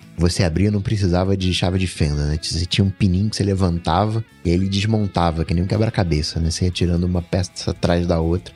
Era mó, mó, mó, legal. Eu acho que fica muito elegante, né? Porque uh, nessa época o computador ficava na sala e aí tinha a televisão que era preta, o sistema de som que era preto, né? Todas as coisas ali da sala eram pretas. E aí o, o tinha aquele, aquele bege no computador. e aí quando veio esse preto, né? Ficou tudo uniforme. Acho que fica combina mais, né, com, né, com um eletrodoméstico a palavra, né? TV o que é eletroeletrônico, sei lá como é que é, mas esses appliances assim, né, de, de, de não só de entretenimento, né? Acho que combina muito mais. Até o, acho né, o alumínio lindo, maravilhoso, mas preto fica é outra coisa. Eu tava numa cafeteria esses dias, aí tinha uma pessoa que tava trabalhando um preto. E aí eu fiquei olhando assim, né? Parecia que eu tava namorando a pessoa assim. assim. né? Por que que tá olhando? Não, não, fica tranquilo, não é contigo, não. Tô olhando só pro Mac aqui, porque é lindo demais. é, se eu estivesse no mercado, seria mais essa opção preta mesmo, porque. Putz, é, é bonitinho, né? É mais legal. eu sou desse time também. É. Mas aí, bom, a Apple apresentou isso tudo, etc. Aí chegou a hora de falar dos iMacs. Eu olhei agora, foram quase quatro minutos que ela levou uhum. para apresentar os iMacs. Porque basicamente abriu, tirou o chip, colocou o novo e é isso as cores se mantiveram, né? Eu estava torcendo com uma pontinha de esperança para ela mudar o design, que eu acho bem feinhos, mas não rolou. M3, o Wi-Fi também é o, uma versão mais atual, que é o 6E, o Bluetooth 5.3, né? É, Melhorou. E aí veio um argumento que é aquele que o Rambo comentou no comecinho, que foi um pouco estranho do porquê que as pessoas devem comprar e ficar... Aliás, quais pessoas vão comprar e ficar satisfeitas com esse iMac e pode ter jogado uma pá de cal em algumas esperanças. É, o lance de jogar uma pá de cal, eu vi algumas pessoas falando, né? Porque o que, que foi dito basicamente? Ah, se você tem um iMac Intel de 4.5K ou 5K, de 27 polegadas. Eles mencionaram, inclusive, acho, 27-inch uhum. iMac. Uh, você vai adorar esse espaço, essa tela espaçosa do iMac de 24 polegadas, que é menos que 27. Eu não entendi até agora, porque a resolução uhum. é a mesma, não é? É 5K. Então, Sim. tipo, como que a tela de 20. Como Essa que a pessoa é que tem um iMac. K. Então, como que a pessoa que tem uma tela maior com mais resolução vai, vai adorar o espaço na tela que é menor com menos. Não entendi, não faz o menor sentido. Agora, sobre o lance de jogar uma pá de cal, né, que seria em, com relação à possibilidade de ter um iMac Apple Silicon com mais de 24 polegadas e de repente um chip Pro, é jogar uma pá de. É, é o que a Apple quer que as pessoas pensem. Porque ela quer que quem tem o iMac Intel atualize para o Apple Silicon. Mas eu, eu acho que ainda vai rolar um, um iMac Apple Silicon com uma pegada mais Pro, porque se não for para ser isso, eu chutaria que eles estavam pensando em matar a linha de iMac. Porque ficou um tempo, né, sem atualizar, não, não teve atualização pro M2, e isso poderia ter sido um teste, tipo, vamos deixar quieto aqui para ver o que acontece, de repente, se, se, a gente vê que vai ficar tudo bem, a gente acaba com, com essa linha, mas de repente as coisas mudaram lá dentro e tal, mas eu acho que faria muito sentido sair um Apple Silicon iMac maior, com processador Pro, mas é óbvio que eles querem que quem tá com o iMac Intel pense que nunca vai existir, porque eles querem que a pessoa compre ontem o, o iMac M3. Então deixa o povo comprar uhum. agora e aí daqui um, dois anos lançam um maior e né, eles não falaram que não iam lançar o maior. Eles só deixaram implícito pra galera comprar. É, eu tenho. Eu imagino, eu fico né, pensando na situação da pessoa que. Ah, putz, não vai rolar e agora vai comprar esse porque não vai ter outro, na frente lança o outro. Aí não pode falar, na frente vai aparecer o Mac Pro grandão aí, que vai ter mais um chip Pro, não sei o que lá, que aí você mata um pouco das vendas potenciais desse. Então, eu imagino que o que vai acontecer é, na hora de falar de computadores Pro, ele entra no balaio esse computadores desktop Pro entra no balaio. Esse não era evento para isso, né? Então o iMac ele tá sempre nessa, ele é um tudo em um, então ele é quase portátil, Exceto pro Mark Arment, que leva pra praia, vai pra lá e pra cá com ele. Mas é, não é o desktop feito, pensado para ser aquela coisa parruda, de desempenho, etc. Então, ele tá nesse meio do caminho aí. Mas tá aí. Eu acho que ele era o que. Era o Mark Arment passou dois anos falando que ele ia ganhar o M3, ganhou. Rambo, você tem. Rambo não, Bruno, você tem um iMac, né? Eu tenho o iMac M1. Hum, e aí, te coçou a carteira? Não, ou... cara, o meu iMac M1 tá guardado, inclusive, porque quando eu voltei pra casa dos meus pais aqui, eu não tenho nem onde pôr ele, né? Então ele tá, ele tá encaixotado e quando eu mudar de, de, de, apartamento, ele vai ficar na minha sala, bonitão lá. Mas eu enxergo o iMac hoje, cara, é muito mais como uma coisa de cosmético, assim, sabe? De, de é bonito, ele funciona, claro, é um computador da hora, beleza? Mas é muito mais. Vai ter a mesma pessoa que. no caso, não eu, porque eu não teria, mas vai ter a mesma pessoa que compraria na época, comprava o MacBook né? E quando a gente, o que a gente falou que tinha MacBook, MacBook Pro e MacBook Air, né? Porque ele é, uma, ele é bonitão, ele é da hora de você ter na sua sala, no, no seu ambiente e tal, ou no escritório, aquela coisa toda, mas não é mais um, um dentre tudo que ele, dentre todos os tipos de, de computadores que eles estão oferecendo lá, cara, o, o iMac, sei lá, eu acho que ele é muito mais. É, é, é para alguém que ainda tem, ainda acha da, acha da hora um PC All-in-One da vida, ou, ou, enfim, eu sempre usou iMac e tal. É para escritório. Para escritório, é isso que eu comentei. Exato. É, Agora. Lugar, lugares onde ele vai ficar exposto, basicamente. É. Uhum. é. Onde é bonito ter vários enfileirados também. Eu lembro que na agência que eu trabalhava era tudo iMac, porque era super bonito, né? Enche os olhos do cliente até, você olhava, o produtivo todo, aquele bando de. Estúdio. De é, os estúdios de dublagem todos, cara, até, até acho que uns dois, três anos atrás, tu tinha iMac. Aí uhum. os caras começaram a comprar Mac Mini porque viram que era mais barato e fazia quase, né? Cumpria a função. Aí põe um monitor zoado lá, porque é só pra captar o áudio e, e a vida segue. Né?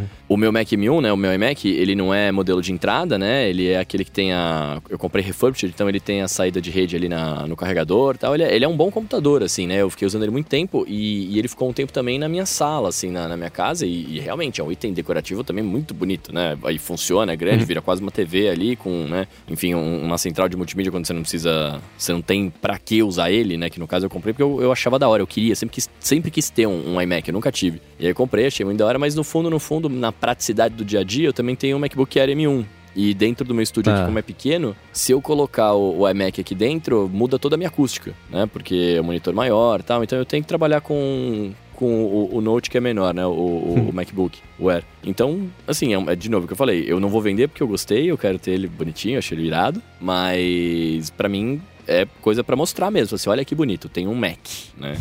Bom, a Apple anunciou isso tudo. A gente vai parar de falar das coisas que ela anunciou e vai falar sobre uma coisa que ela. ah, Uma não, algumas coisas que ela não anunciou. Eu tô formulando a minha opinião a respeito disso ainda. E spoiler, vocês vão poder lê-la muito em breve. Mas eu quero saber de vocês. Não teve nenhum dos periféricos com USB-C ao invés de Lightning, que era uma coisa que todos, inclusive eu, achávamos que ia acontecer, apesar de que não tinha promessa em lugar nenhum de que isso ia acontecer. A gente só concluiu que tava na hora, né? E não rolou. E aí? É, foi a coisa que me decepcionou no evento, porém, e aí não, não sei como que vai ser a sua opinião formulada que você pretende escrever, mas refletindo a respeito, não é também um problema assim tão grande. né? É, porque eu carrego é, os meus periféricos aqui, trackpad que eu uso e teclado, Nunca, basicamente, porque na mui- muita parte do tempo eles estão plugados com o cabo que eu deixo no estúdio display, porque daí eu só troco o estúdio display de um Mac pro outro e troca tudo junto. Mas mesmo quando eu uso fora do cabo, você carrega isso tipo uma vez a cada dois meses. É, é super raro. Então, no momento atual, não é um grande problema usar um cabo diferente, porque agora realmente aqui tá tudo USB-C, porque agora eu tenho até os AirPods o USB-C, tá aqui. Chegaram ontem, então já tem aqui os AirPods com o buraquinho USB-C. Eu tive que botar um adesivo, um- uma etiquetinha pra eu saber qual é qual, porque eu- quando eu tô fazendo testes aqui do AirBuddy eu preciso saber qual é qual. Mas então agora já tá tudo aqui, o iPhone também. Inclusive eu resolvi em partes o problema do cabo porque eu comprei um cabo da Apple, que é o mesmo cabo que vem com o Studio Display, que ele é Thunderbolt 4, USB-C 4, USB-C 3 e ele não é tão mangueirão que nem aqueles que eu mostrei semana passada. Ele é mais flexível, é trançadinho e tal, é bacana. Mas então, embora eu tenha ficado decepcionado, eu teria achado muito legal se viessem os periféricos USB-C. Eu não acho que isso é um grande problema. Eu acho que eles terão que migrar eventualmente. Penso que talvez seja aonde eles vão desovar o estoque que eles, gigantesco que eles devem ter de porta Lightning e plug Lightning. deve ter estoque para É. uns dois, três anos. E aí eles estão desovando tudo nesses periféricos, porque não tem nenhuma regulamentação que obriga eles a serem USB-C. Então, ah, agora o iPhone é obrigado a ser USB-C. AirPods já estamos atualizando também. Então, mete nesses, nesses mouse, trackpad e teclado aí. Aí quando acabar o, o estoque de porta Lightning, a gente pensa. É, eu partilho da mesma opinião de- do Rambo, cara, é, ainda mais porque, assim, tirando o mouse, que o mouse é, uma- é um periférico que a galera acaba levando mais pros lugares, né? E aí faria sentido você ter um mouse USB-C, porque você carregaria menos cabo, né? É, mas o teclado, cara, a maior, a maior parte dos periféricos que você vai usar com, com computador desktop, enfim, essas coisas você vai usar na tua casa. Então você vai ter ali um lugar que você pode né, deixar. E lembrando também, né, Bruno, que o, quando você compra o iMac, ele vem já com um set de teclado e É. mouse ou trackpad e vem o cabo Lightning E vem o junto. cabo. Então, Exato. né? Então, assim, não tem. Não, não, não faria. Quer dizer, faria sentido porque a gente gosta de padronizar tudo, né? Então, o iPhone agora é vamos, vamos trocar tudo. Mas é, é o que você falou também. Os caras devem ter um estoque gigante lá e não faz sentido mudar agora. Vamos gastar isso e depois, quando for obrigado a mudar, a gente muda, né? É, me incomodaria muito mais se não tivesse AirPods com, com USB-C, porque aí é um negócio que vai estar no bolso, on the go, com iPhone ali e tal.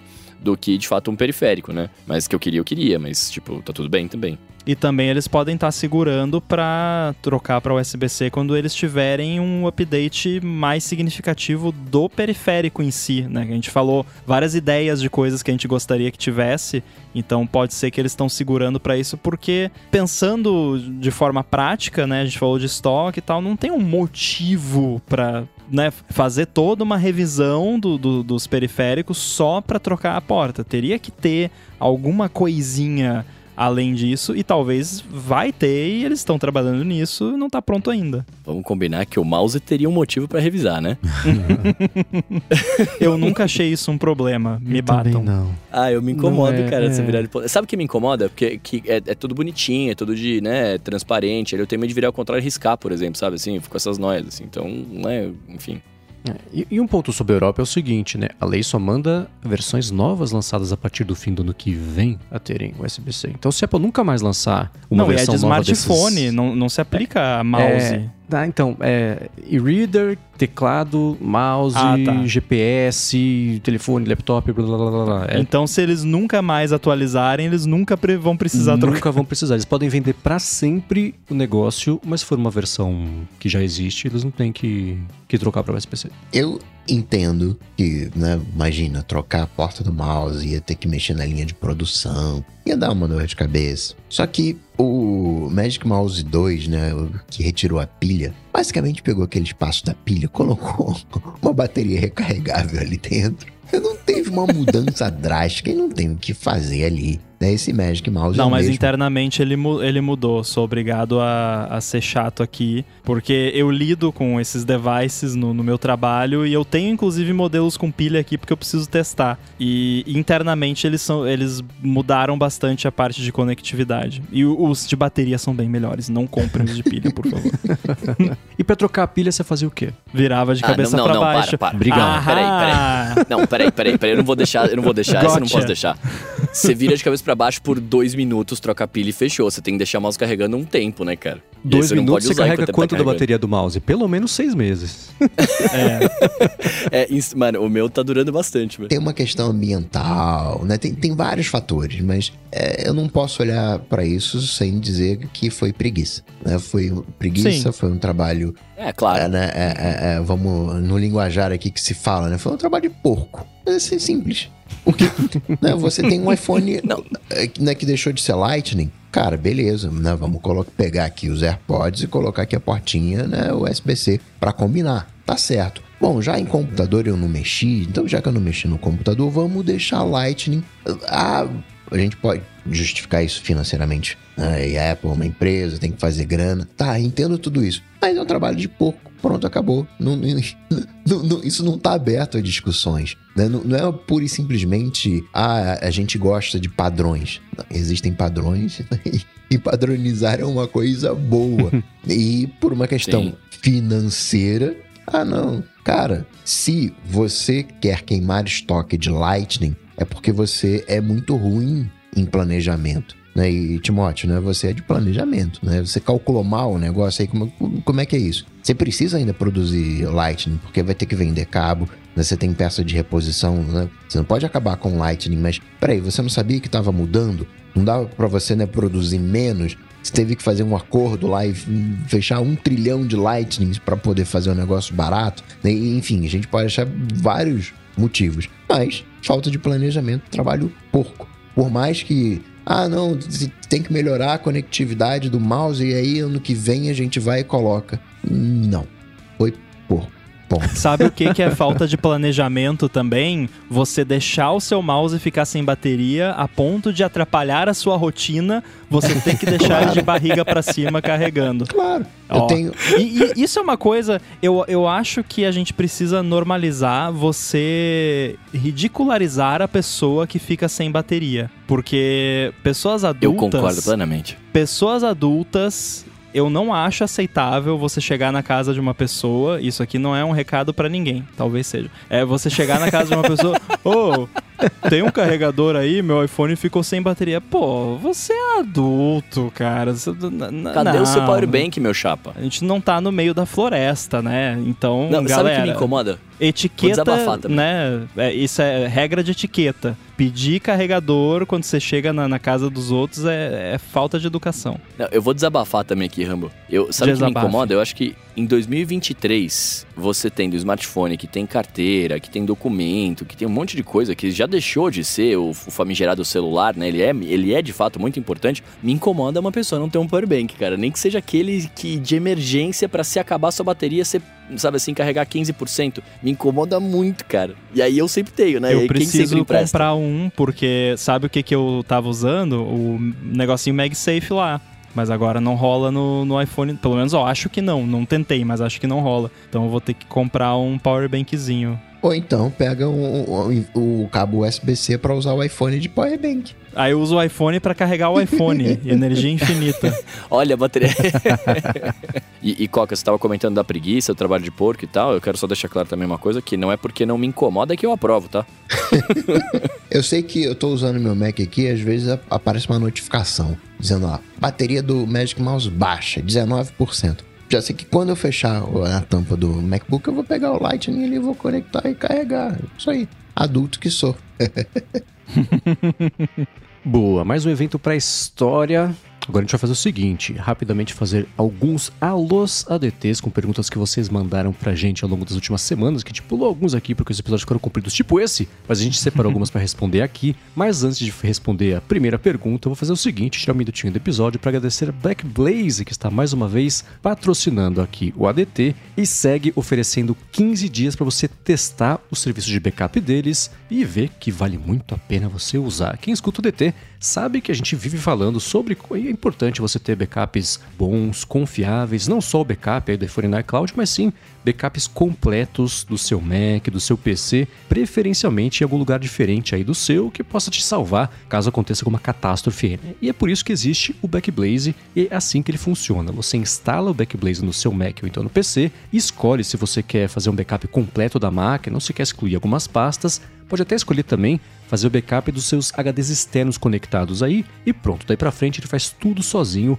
O Backblaze roda em segundo plano, sem afetar aí o desempenho do computador e aproveita aqueles momentos em que você não está aí trabalhando, ocupando o computador quando a banda da sua conexão também está mais livre e pronto, ele vai mandando automaticamente seu backup para a nuvem sem ter que levantar um dedo. Você não faz nada, ele faz tudo sozinho, é uma maravilha. Isso tudo é customizável, então você pode definir um limite máximo aí da velocidade de transferência, né? Configurar também a criptografia ponta a ponta se você quiser. E uma vez feito o backup, se acontecer o pior, não tem problema, você recupera os seus arquivos ou fazendo download direto lá pelo Backblaze, ou então você pede para eles mandarem um HD externo via FedEx, você recebe, transfere os seus arquivos e se você devolver em até 30 dias, eles devolvem o custo aí do HD. Um diferencial bem grande aí é o seguinte, né? O serviço de backup do Backblaze é ilimitado de verdade e os planos são de 9 dólares por mês, 99 dólares por ano, você economiza 9 dólares aí no finalzinho do ano, ou então 189 dólares a cada dois anos, e nesse caso são três meses de graça, o equivalente aí que você ganha de desconto. Então, para conhecer melhor o Backblaze e fazer backups ilimitados do seu Mac ou PC, faz o seguinte: vai em ghz.fm barra backblaze-adt, tem link na descrição do episódio, mas é fácil ghzfm barra backblaze-adt. Com esse link você testa por 15 dias o serviço deles e nem coloca cartão de crédito. Uma última vez, ghz.fm barra backblaze-adt, link na descrição. Muito obrigado, Backblaze, pelo apoio de mais esse episódio do ADT e também a toda Gigahertz. Valeu! Valeu! Obrigado! Muito bem, a LODT é o seguinte: se você está escutando, tem uma dúvida, quer saber a sua opinião sobre alguma coisa, vai em gigahertz.fm/feedback e manda a sua pergunta e foi o que o Alexandre Volpon fez. Ele comentou que pagava o Apple One Plus, né? Por conta principalmente aí dos backups para aparelhos. Não é, coincidência isso, hein? E é, tanto dele quanto da família dele também, que de quebra uma coisa bacana é que tinha o Apple TV Plus e afins. Mas agora aumentou o preço aí do Apple One Plus e ele acha que não compensa mais. Qual a alternativa para backups de iDevices? E de novo, não é de propósito, ele mandou essa pergunta nessa semana e quer saber. Quanto custaria para você se você perder perdesse tudo que você tem em todos os seus devices, será que não compensa? Porque não, tô, não sou vendedor de Apple One, né? Mas assim. E você não precisa do Apple One para ter backup. Você pode comprar só o armazenamento de iCloud e, e, usar o backup ali. Mas eu não sei se existe alguma solução alternativa que faça backup no mesmo nível que o iCloud faz e também com a mesma praticidade de você pegar um iPhone novo e lá pá, restaura do backup e pronto. Né? Claro que você pode fazer a transferência direta e tal, que eu tenho feito nas últimas vezes e, e, funciona muito bem. A única coisa que me veio na cabeça agora foi você pegar algo como o iMazing, que é pago, então você vai ter um investimento ali inicial do app, fazer o backup criptografado no Mac e subir esse backup para alguma nuvem, Dropbox e tal. Mas você for ver, fazer na ponta do lápis, eu acho que acaba saindo mais caro. Então, eu não sei, eu acho que eu discordo que não compensa pagar o armazenamento do iCloud para você ter essa paz de espírito de que tá tudo lá e qualquer coisa é só restaurar e pronto. Alternativa não tem. Uh, as duas formas de backup de dispositivo é o, o, nativo e no Mac, né? Alguma solução que faça isso no Mac. Acho que o iMazing ele até faz, se ele estiver rodando, quando você entrar no, no Wi-Fi, ele faz o backup automático. Acho que tem alguma opção, ou isso não funciona direito, mas acho que tem alguma coisa nesse sentido. Entendo que né, tem a paz de espírito, questão de preço. Por outro lado, eu não tenho registro de algum aplicativo que não tenha nuvem no iPhone. Eu vou refazer. Eu hoje, com os aplicativos que eu uso, não preciso de backup. É uma facilidade de backup? Sim, é. Mas, claro que tem o Mac e aí faz backup, é uma outra realidade. Mas vai, claro que eu vou achar algum aplicativo, mas eu diria que backup nesses moldes que a gente está falando o, no, no, iPhone tá beirando a insignificância. É, é que tem que ver é que o backup. Né? A tradução é, é essa. Ah, mas o backup do iPhone salva muito mais coisa do que só coisa de keychain, coisa de armazenamento local de aplicativo que não vai para backup de nuvem de aplicativo e também o seu iPhone, como é o seu iPhone, quais as configurações, quais apps você tem. Você pode recriar isso, tudo bem, mas putz, caiu no mar o meu iPhone, preciso do outro para ontem restaurar rápido, porque eu vou viajar amanhã. Ferrou, né? Sim, tá, tô dando o... um exemplo extremo, né? mas eu ainda Não, mas acho acontece ainda acho mais seguro você investir aí no, no mínimo de armazenamento que você precisa para ter o backup, porque o lance das fotos nem é backup, né? É, é nuvem também, é, né? entra na, no que o Coca falou, mas você vai precisar do armazenamento do iCloud igual para ter as suas fotos lá, Sim. né? Então... Vai chegar num ponto que você vai precisar do armazena armazenamento. O meu ponto aqui né, nessa de backup é só o seguinte: você está pagando, sei lá, 5, 10, 20, 100 reais por mês para ter um conforto que é as suas preferências de iPhone. Você não perde mais a sua vida digital. Né? O, o, a relação que a gente tem com, com backup de iPhone acho que mudou do, dos últimos anos. Eu acho que eu acho que o Apple One, né, backup, fazer o backup do iPhone Apple One, ele, cara, você paga aquilo pela comodidade de você não se preocupar quando comprar um aparelho novo ou se perder o seu aparelho, você ter que, entre aspas, começar do zero. Né? É, é, é para isso que eu pago, pelo menos. Né? Eu pago o Apple One, eu tenho lá tudo bonitinho e tal. É, assino, eu pego de 2 tera e eu já tenho metade usado, inclusive, preciso até dar uma limpada em alguma coisa. é, mas, tipo, é isso, eu pago pela comodidade de saber que a hora que eu trocar de aparelho, né, e se, eu, se hoje ele cair no, no chão explodir, né? Eu sei que eu vou comprar um novo lá e aí, cara, eu só vou apertar o botão do backup, ele vai restaurar como já era, tudo bonitinho, não perdi, perdi um dia de, de vida, né? Como se fosse isso. Fiquei dormindo um dia inteiro e aí, né? É, não vi o que aconteceu naquele dia. Mas é isso, é, é nesse ponto. E aí, quando você for fazer, a, pensar na sua alternativa, né? De backup ou, ou, não, né? Enfim, é pensar nisso, é pensar o que, que vai te atender melhor nesse aspecto, né? De ter dor de cabeça, não ter, de ter que configurar, não ter, né? Acho que vai por aí. É, é, o, é, é paz de espírito as a service. Eu tô é. nessa também com isso. É o jeito de você ter o, o seu iPhone, ele é um serviço que você assina para ter acesso a esses dados se você precisar deles. E é, o, o, nativo sempre, para esse tipo de coisa, vai funcionar melhor mesmo. Então, alguma coisa para fazer backup automático inteiro dos devices, eu não sei se tem. Se alguém conhecer, manda pra gente. Mas a minha desconfiança é que, se for uma coisa que é mais barata do que a própria Apple oferece, desconfie. Porque. É sei lá. É, e cuidado onde você vai fazer backup de seus dados, né? É, duas observações importantes. Primeiro, de novo, você não precisa do Apple One para ter armazenamento de iCloud. Você pode comprar só o armazenamento. Segundo, porque eu tenho certeza que já alguém já mandou para comentar disso, então só para deixar claro aqui, é um absurdo o plano grátis do iCloud ainda ser Ah, só sim, 5 sim, GB. sim. É um Isso é um absurdo. absurdo, é ridículo, é uma vergonha. É absurdo maior do que não ter os periféricos USB-C. Não, muito maior, porque isso de fato causa um problema sério para muitas pessoas que acabam sendo, entre aspas, forçadas a, a comprar, né? Então tinha que ser no mínimo uns 20 GB hoje em dia, não tem desculpa para isso ainda ser 5 GB, né? Só para deixar bem claro que ninguém aqui tá, tá defendendo que é bonito que a Apple só dá 5 GB de graça. Tinha, porque você Sim. compra um iPhone de 16 GB, que eu nem sei se existe ainda. Tá, e aí? Não dá pra fazer backup, né? É, claro que não vai ser tudo que vai ser feito backup, mas mesmo assim, né? é uma Sim. sacanagem. A gente nem comenta isso, que a gente nem lembra como uma opção válida de alguém de, de respeito. E no backup, você pode configurar os aplicativos que você quer fazer backup. Então, Sim. às vezes, você, sei lá, você tem um aplicativo. Ah, você baixa todos os seus podcasts. Você vai ter lá, sei lá, 50, 100 gigas. Você você não precisa ter backup disso, né? Você vai, elimina. Qualquer coisa, já tem assim, a sincronia da própria nuvem do, do podcast. Vai lá e depois baixa tudo, tudo de novo. Esses dados, eles são recuperáveis. Já economiza ali a necessidade de, de espaço.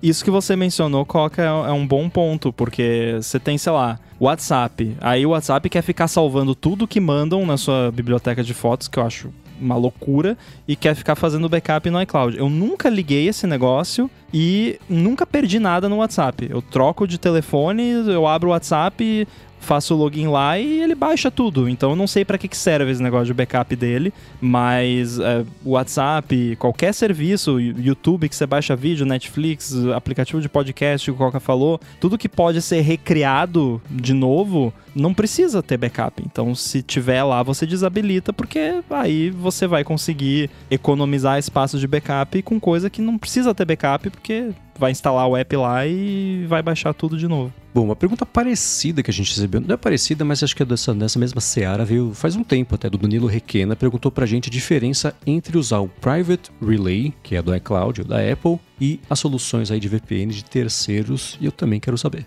A diferença é que o Private Relay é lento pra caramba. E só tem um país. Eu não sei vocês. Eu não, eu não uso o, o, o Private Relay porque eu testei logo que saiu, era muito lento, a ponto de parecer que o, iPhone tava sem internet. Desliguei, aí um ano depois fui lá, liguei. Nossa, ainda é lento pra caramba, não dá. Então não dá. Eu, eu não uso o Private Relay porque é lento. Então, quando eu preciso, eu uso aí ExpressVPN. Não tá patrocinando esse episódio, mas, nossa, é, é muito mais rápido. Então, pra mim, é, o, o Private Relay não é uma opção. O Private Relay, ele é a, a solução de, de, de VPN da Apple em parceria com eh, Cloudflare e, e derivados. Basicamente é o, o Warp. Você tem acesso ao Warp Plus, eu acho que é a versão paga deles. E tem no Brasil diversos pontos de presença. Mas né, tem que ver no seu uso, na sua internet. Essas coisas de VPN é muito complicado porque depende muito do teu uso.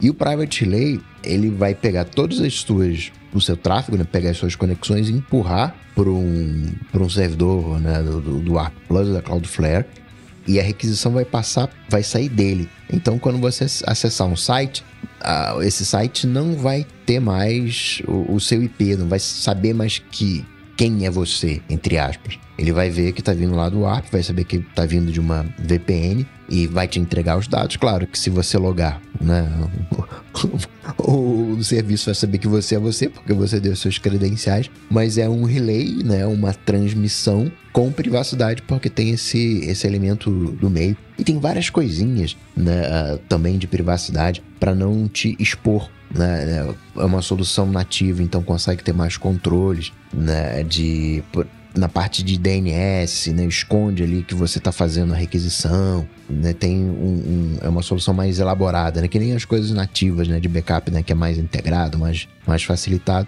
mas em tese o Private Relay vai dar essa proteção extra, nessa camada de, de, de privacidade, basicamente esconder o, o teu IP da, da tua provedora de, de internet. O, que eles fazem também é, por exemplo, se você abre um e-mail no mail e ele tem imagens, ele mesmo que você não tenha o Private Relay, ele usa um, um Private Relay para carregar as imagens, para se tiver aqueles pixels de tracking no e-mail e tal, não expor o seu IP. Então, Você pode tirar benefício do, do Private Relay mesmo sem estar tá usando ele o tempo todo. Você pode habilitar três Private Relays, né? Você pode habilitar todo, uhum. habilitar só no e-mail ou só no, no Safari. Você pode combinar. Eu quero só no Safari, quero só no, no, no, no, no e-mail, eu quero no, no, no, aparelho todo. Mas você não tem a, a, aquela configuração que você tem em soluções de terceiros. Né? O Mendes que gosta de assistir conteúdo né, de outras localidades, vai lá no ExpressVPN, não, me coloca lá em tal localidade. Você não tem esse, esse facilitador, esse recurso no, no Private Relay. Fora a, a, arquitetura, que também é uma arquitetura um pouco antiga, a Apple não atualizou. Né? Hoje o estado da arte de VPN é o WireGuard, então acaba sendo naturalmente mais lento que soluções que usam WireGuard também. É, eu uso desde que apareceu no primeiro beta, eu liguei, eu lembro que era muito ruim e ou eu acostumei ou no meu caso melhorou. Seja como for, para mim resolveu, porque eu não penso, nossa, como tá devagar. Então eu fiquei até curioso, acho que eu vou desligar, passar uma semana sem usar o Private Relay para ver se faz alguma diferença aí no, enfim, velocidade de conexão, etc. Eu deixo configurado para manter a minha localização mais precisa, ao invés de assim, IP do país, que são os dois jeitos, né? Ou eu mais preciso ou menos, só que eles deixam ali, mas ainda assim falando de país que você tá. Então, eu vou fazer esse teste. Eu vou desligar agora e no ADT que vem, se eu lembrar, a gente fala sobre isso pra eu ver se fez alguma diferença no dia a dia aqui. Tá desligado, vamos ver. Para mim é mais um lance de faniquito, porém realmente estava dando problema na prática. Mas é que assim, primeiro, coisas na internet naturalmente dão pau sem private relay. Então por que, que eu vou colocar mais um negócio no meio para para arriscar de dar pau. Segundo, se, tiver, se levar um segundo a mais para carregar um site que eu vou abrir ali no, no Safari porque eu tô com o Private ligado, já não vale a pena. Na minha casa não vale a pena.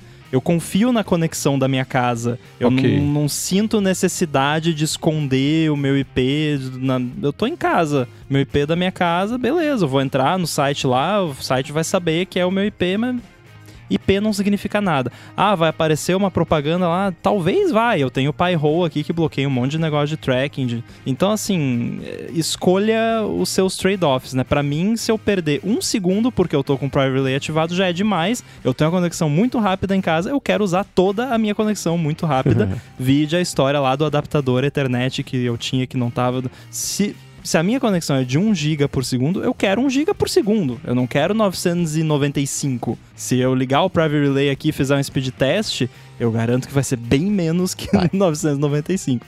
Então, para mim não vale a pena. Quando que eu uso, né? A, pô, o Rumble nunca usa VPN?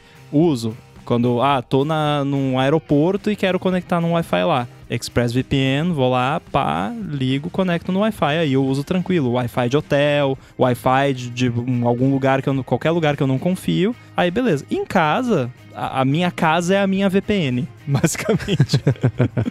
agora, seguindo aqui, uma, o Rambo falou de faniquito agora há pouco, o Gabriel Musi falou o seguinte: qual que é o faniquito digital de vocês? Ele falou: os meus, no caso dele, né? São, primeiro, não suportar o fato de ter histórico de navegador, de vídeo visto no YouTube coisa assim. E o segundo faniquito dele é redundância de aplicativos, como por exemplo, usar aplicativo de terceiro que já tenha nativo no iPhone, mesmo que o do iPhone seja mais rudimentar do que o de terceiro. Ele falou que só tem aplicativos essenciais, então WhatsApp, Instagram, Threads e apps de bancos, justamente por não conseguir utilizar outros, mesmo que ele queira muito fazer o teste. A minha solução que eu vou. A, a, a, sugestão é assim: deleta os nativos. Aí você mantém só de terceiros, aí pelo menos elimina uma parte do faniquito. Não faça isso. Como que é o caso? Qual que é o faniquito digital de vocês? Acabei de falar o meu, né? Então acho que.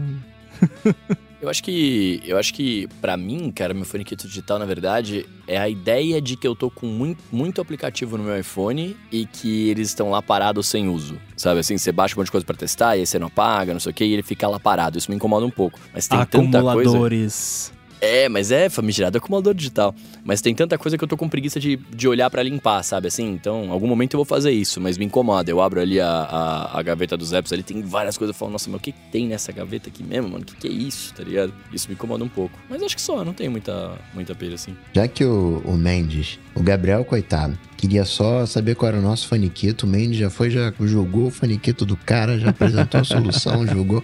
Vou julgar também aqui o do. O louco. O do Bruno, porque recurso computacional não utilizado é desperdício. Se você tem um iPhone de 250 GB, tem que utilizar os 250. Então deixa lá os aplicativos. redundância em computação é a melhor coisa que tem. Né? Assim, os computadores eles falham a toda hora. Mas uma coisa é certa é que eles vão falhar.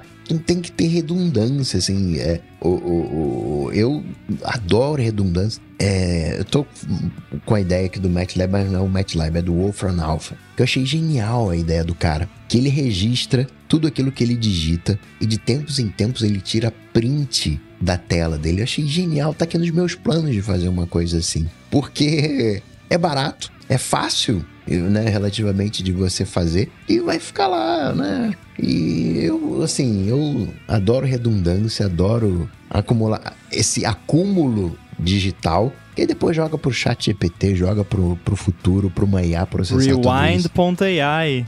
É, Lembra? Eu acho essas coisas assim é, é, geniais. Eu acho que não. Eu não sei se isso vai ficar para sempre, né? Dois mil anos atrás, quando a galera escrevia em pedra, aí não, vai ficar para sempre. Aí tropeçou, caiu no chão, quebrou a pedra, né? Escreveu no caderno e né, pegou fogo, sei lá. Eu não sei se as minhas coisas elas vão ficar para sempre, mas acho hoje é tão fácil, né, de você fazer isso, né? De, de, de ligar, né?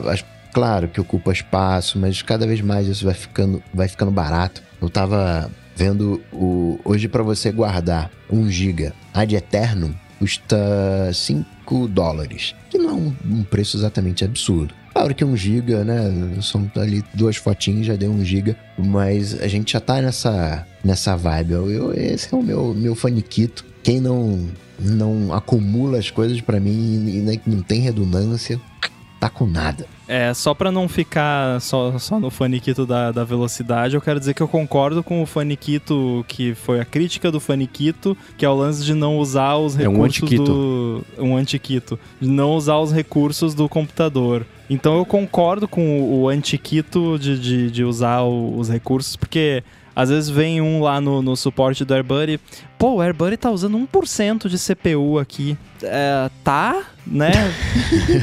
é um app, tá rodando, ele vai usar a CPU. Né? É Fala é de nada. É. Às vezes usa, às vezes pode acontecer de estar tá usando 100% por 5 minutos sem parar. Aí tem alguma coisa errada. Aí, por favor, uhum. me avise. Mas você tá usando 1%? Né? Por que, que você usa ele mesmo? Ah, porque eu quero que apareça notificação dos AirPods. Então, para fazer isso acontecer, é. precisa usar um pouquinho de CPU, né?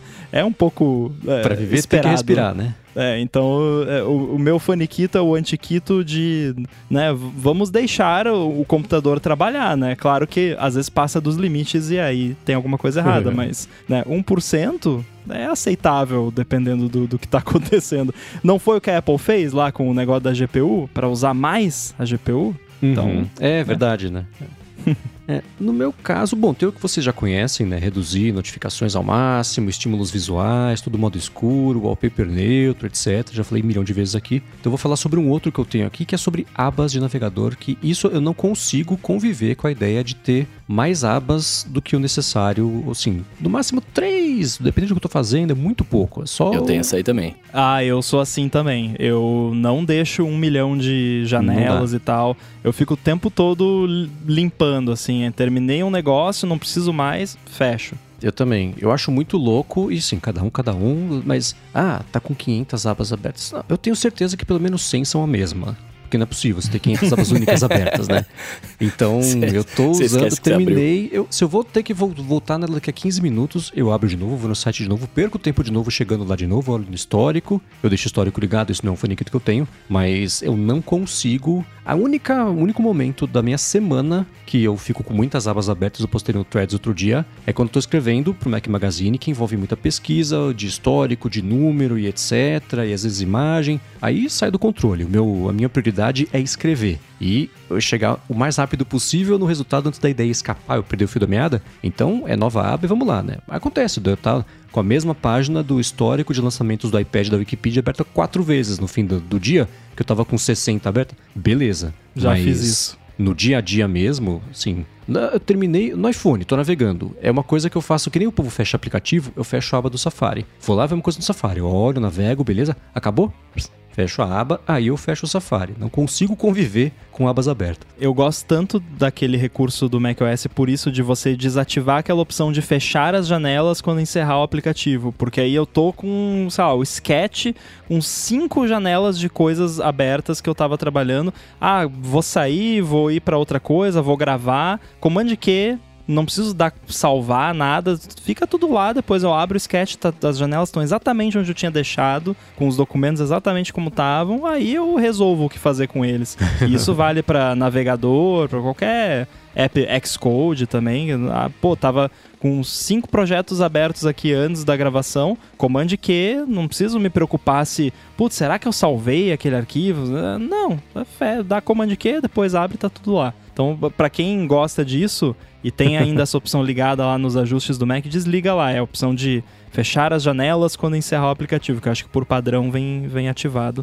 É só desligar isso aí, que aí você dá Command Q no app e fica tudo lá. Oi, para finalizar aqui o ADT de hoje, o Contente mandou pra gente lá no gigahertz.fm feedback a seguinte pergunta: Quando vocês vão tomar banho, vocês levam o telefone para ouvir podcast no Viva Voz ou colocam uma caixinha de som Bluetooth? Pô, o Contente é novato de ADT, pelo jeito, né? Porque faltou uma opção aí. Mas eu não vou falar qual é. Vocês falem é. primeiro, é. eu fico por último. Vai. Eu, sempre que eu vou tomar banho, cara, eu levo meu. Eu levo iPhone e eu fico ouvindo lá. Ou às vezes eu levo iPad quando eu não tô afim de pôr no iPhone porque eu tô fazendo uma coisa no iPad direto. Eu faço tudo errado, eu sei, mas eu faço, tô nem aí. Então, vocês já ouviram falar na palavra do box até o teto? Hum. Eu vou falar para vocês. Aquilo é maravilhoso. porque o banheiro não fica todo enevoado, não fica todo ah, suado. Você tá falando do box que é fechadão, que não, não sai o vapor. Esse mesmo. Tô levando meu iPhone pro banheiro, fica do lado de fora do box, sem umidade, chupa. Mas tem. Mas no box em si tem algum lugar pro vapor ir? Tem a janelinha. Ah, tem o escapamento. Tem, tem. Senão você vai derreter. Sauna. Né? É. Quanto tempo leva o banho de vocês, gente? Porque quando eu vou tomar banho, eu entro, tomo banho, eu saio. Eu também. Ah, mas cara, que dure 5 minutos, eu que dure 10 minutos, duas musiquinhas ali. Ou às vezes você já tá ouvindo o negócio e vai tomar banho, Aí tá você cantando, não para de ouvir pra dançando. tomar banho. É. Tá. Porque a terceira opção, que eu acho que é a do Rambo também, é assim: eu não faço nem opção A nem opção B. Eu não coloco dispositivos eletrônicos no banheiro, eu entro, eu tomo um banho rápido e eu saio do banho e beleza, não faz parte Pô, ali você do... é novato de ADT também. Ah, o Rambo vai até o... com os AirPods, é verdade, verdade. a opção é. não é essa. A opção é tomar banho de AirPods, que eu já falei aqui que às vezes eu, eu faço. Eu fiz isso também. Cara, às vezes eu tô escutando, eu escuto podcast o dia inteiro praticamente, eu só ouço música quando eu tô programando, que podcast não dá. Aí, às vezes eu tô, tá na hora do banho, tô ouvindo um podcast, tá mó legal, tipo, hoje eu tava ouvindo do, do, do Land of the Giants lá. Muito tá bom. Bem legal o episódio. Aí, tá, tava ouvindo, ah, não quero pausar agora, mas eu quero ir, eu quero ir tomar banho, why not both, né? O, o new útil ao agradável, então vai lá, toma banho e tal, daí, ah, vou lavar o cabelo, tira os AirPods, joga lá na, na pia lá, joga na pia, né? sexta, é, não, tira os AirPods ali de ladinho e tal, e tal, depois seca tudo. Eu nunca estraguei AirPods fazendo isso, então, né, recomendo? Não, mas, né, é, é, é, prático, né, quando eu tô ali, não quero perder, não quero ter que pausar, esperar, ou ficar parado ouvindo até acabar para poder ir pro banho, então faz as duas coisas ao mesmo tempo, multitasking. A única desvantagem do box até o teto é que quando você sair do banho, ele costuma estar tá mais frio do que. É, é, Dá um choque térmico. É mais. É, mas no calor é bom, hein? É, mas ainda assim. Chupa box pela metade. Muito bem, se você quiser encontrar os links do que a gente comentou ao longo do episódio, vai em gigahertz.fm barra ADT barra 350 ou dá mais piada nas notas aqui do episódio. Eu quero agradecer ao Backblaze e a Sotes Telecom pelo patrocínio do episódio de hoje a galera do review, da avaliação, da recomendação que ajuda o ADT a chegar mais longe, a Eduardo Garcia por mais essa edição aqui do podcast e a vocês, Bruno Coque Rambo, pela co-apresentação de mais um ADT. Valeu! Quem quiser me seguir, tô lá no mastodon.social, arroba underline inside. Show, eu sou arroba Bruno underline Casemiro lá no Instagram, lá no Threads e lá no TikTok mais próximo de você. Para falar comigo, vocês sabem, só lá no Google bater Coca-Tech ou então no Instagram, arroba coca.tech, que a gente troca uma bola. Boa, eu sou MVC Mendes nas redes, exceto aquela, apresento a fonte e área de trabalho aqui na Gigahertz e o Hipsters Fora de Controle para a Lura e escrevo todo sábado pro Mac Magazine. Obrigado pela audiência de vocês, tudo dito e posto, a gente volta na semana que vem. Falou. Valeu. Tchau, tchau.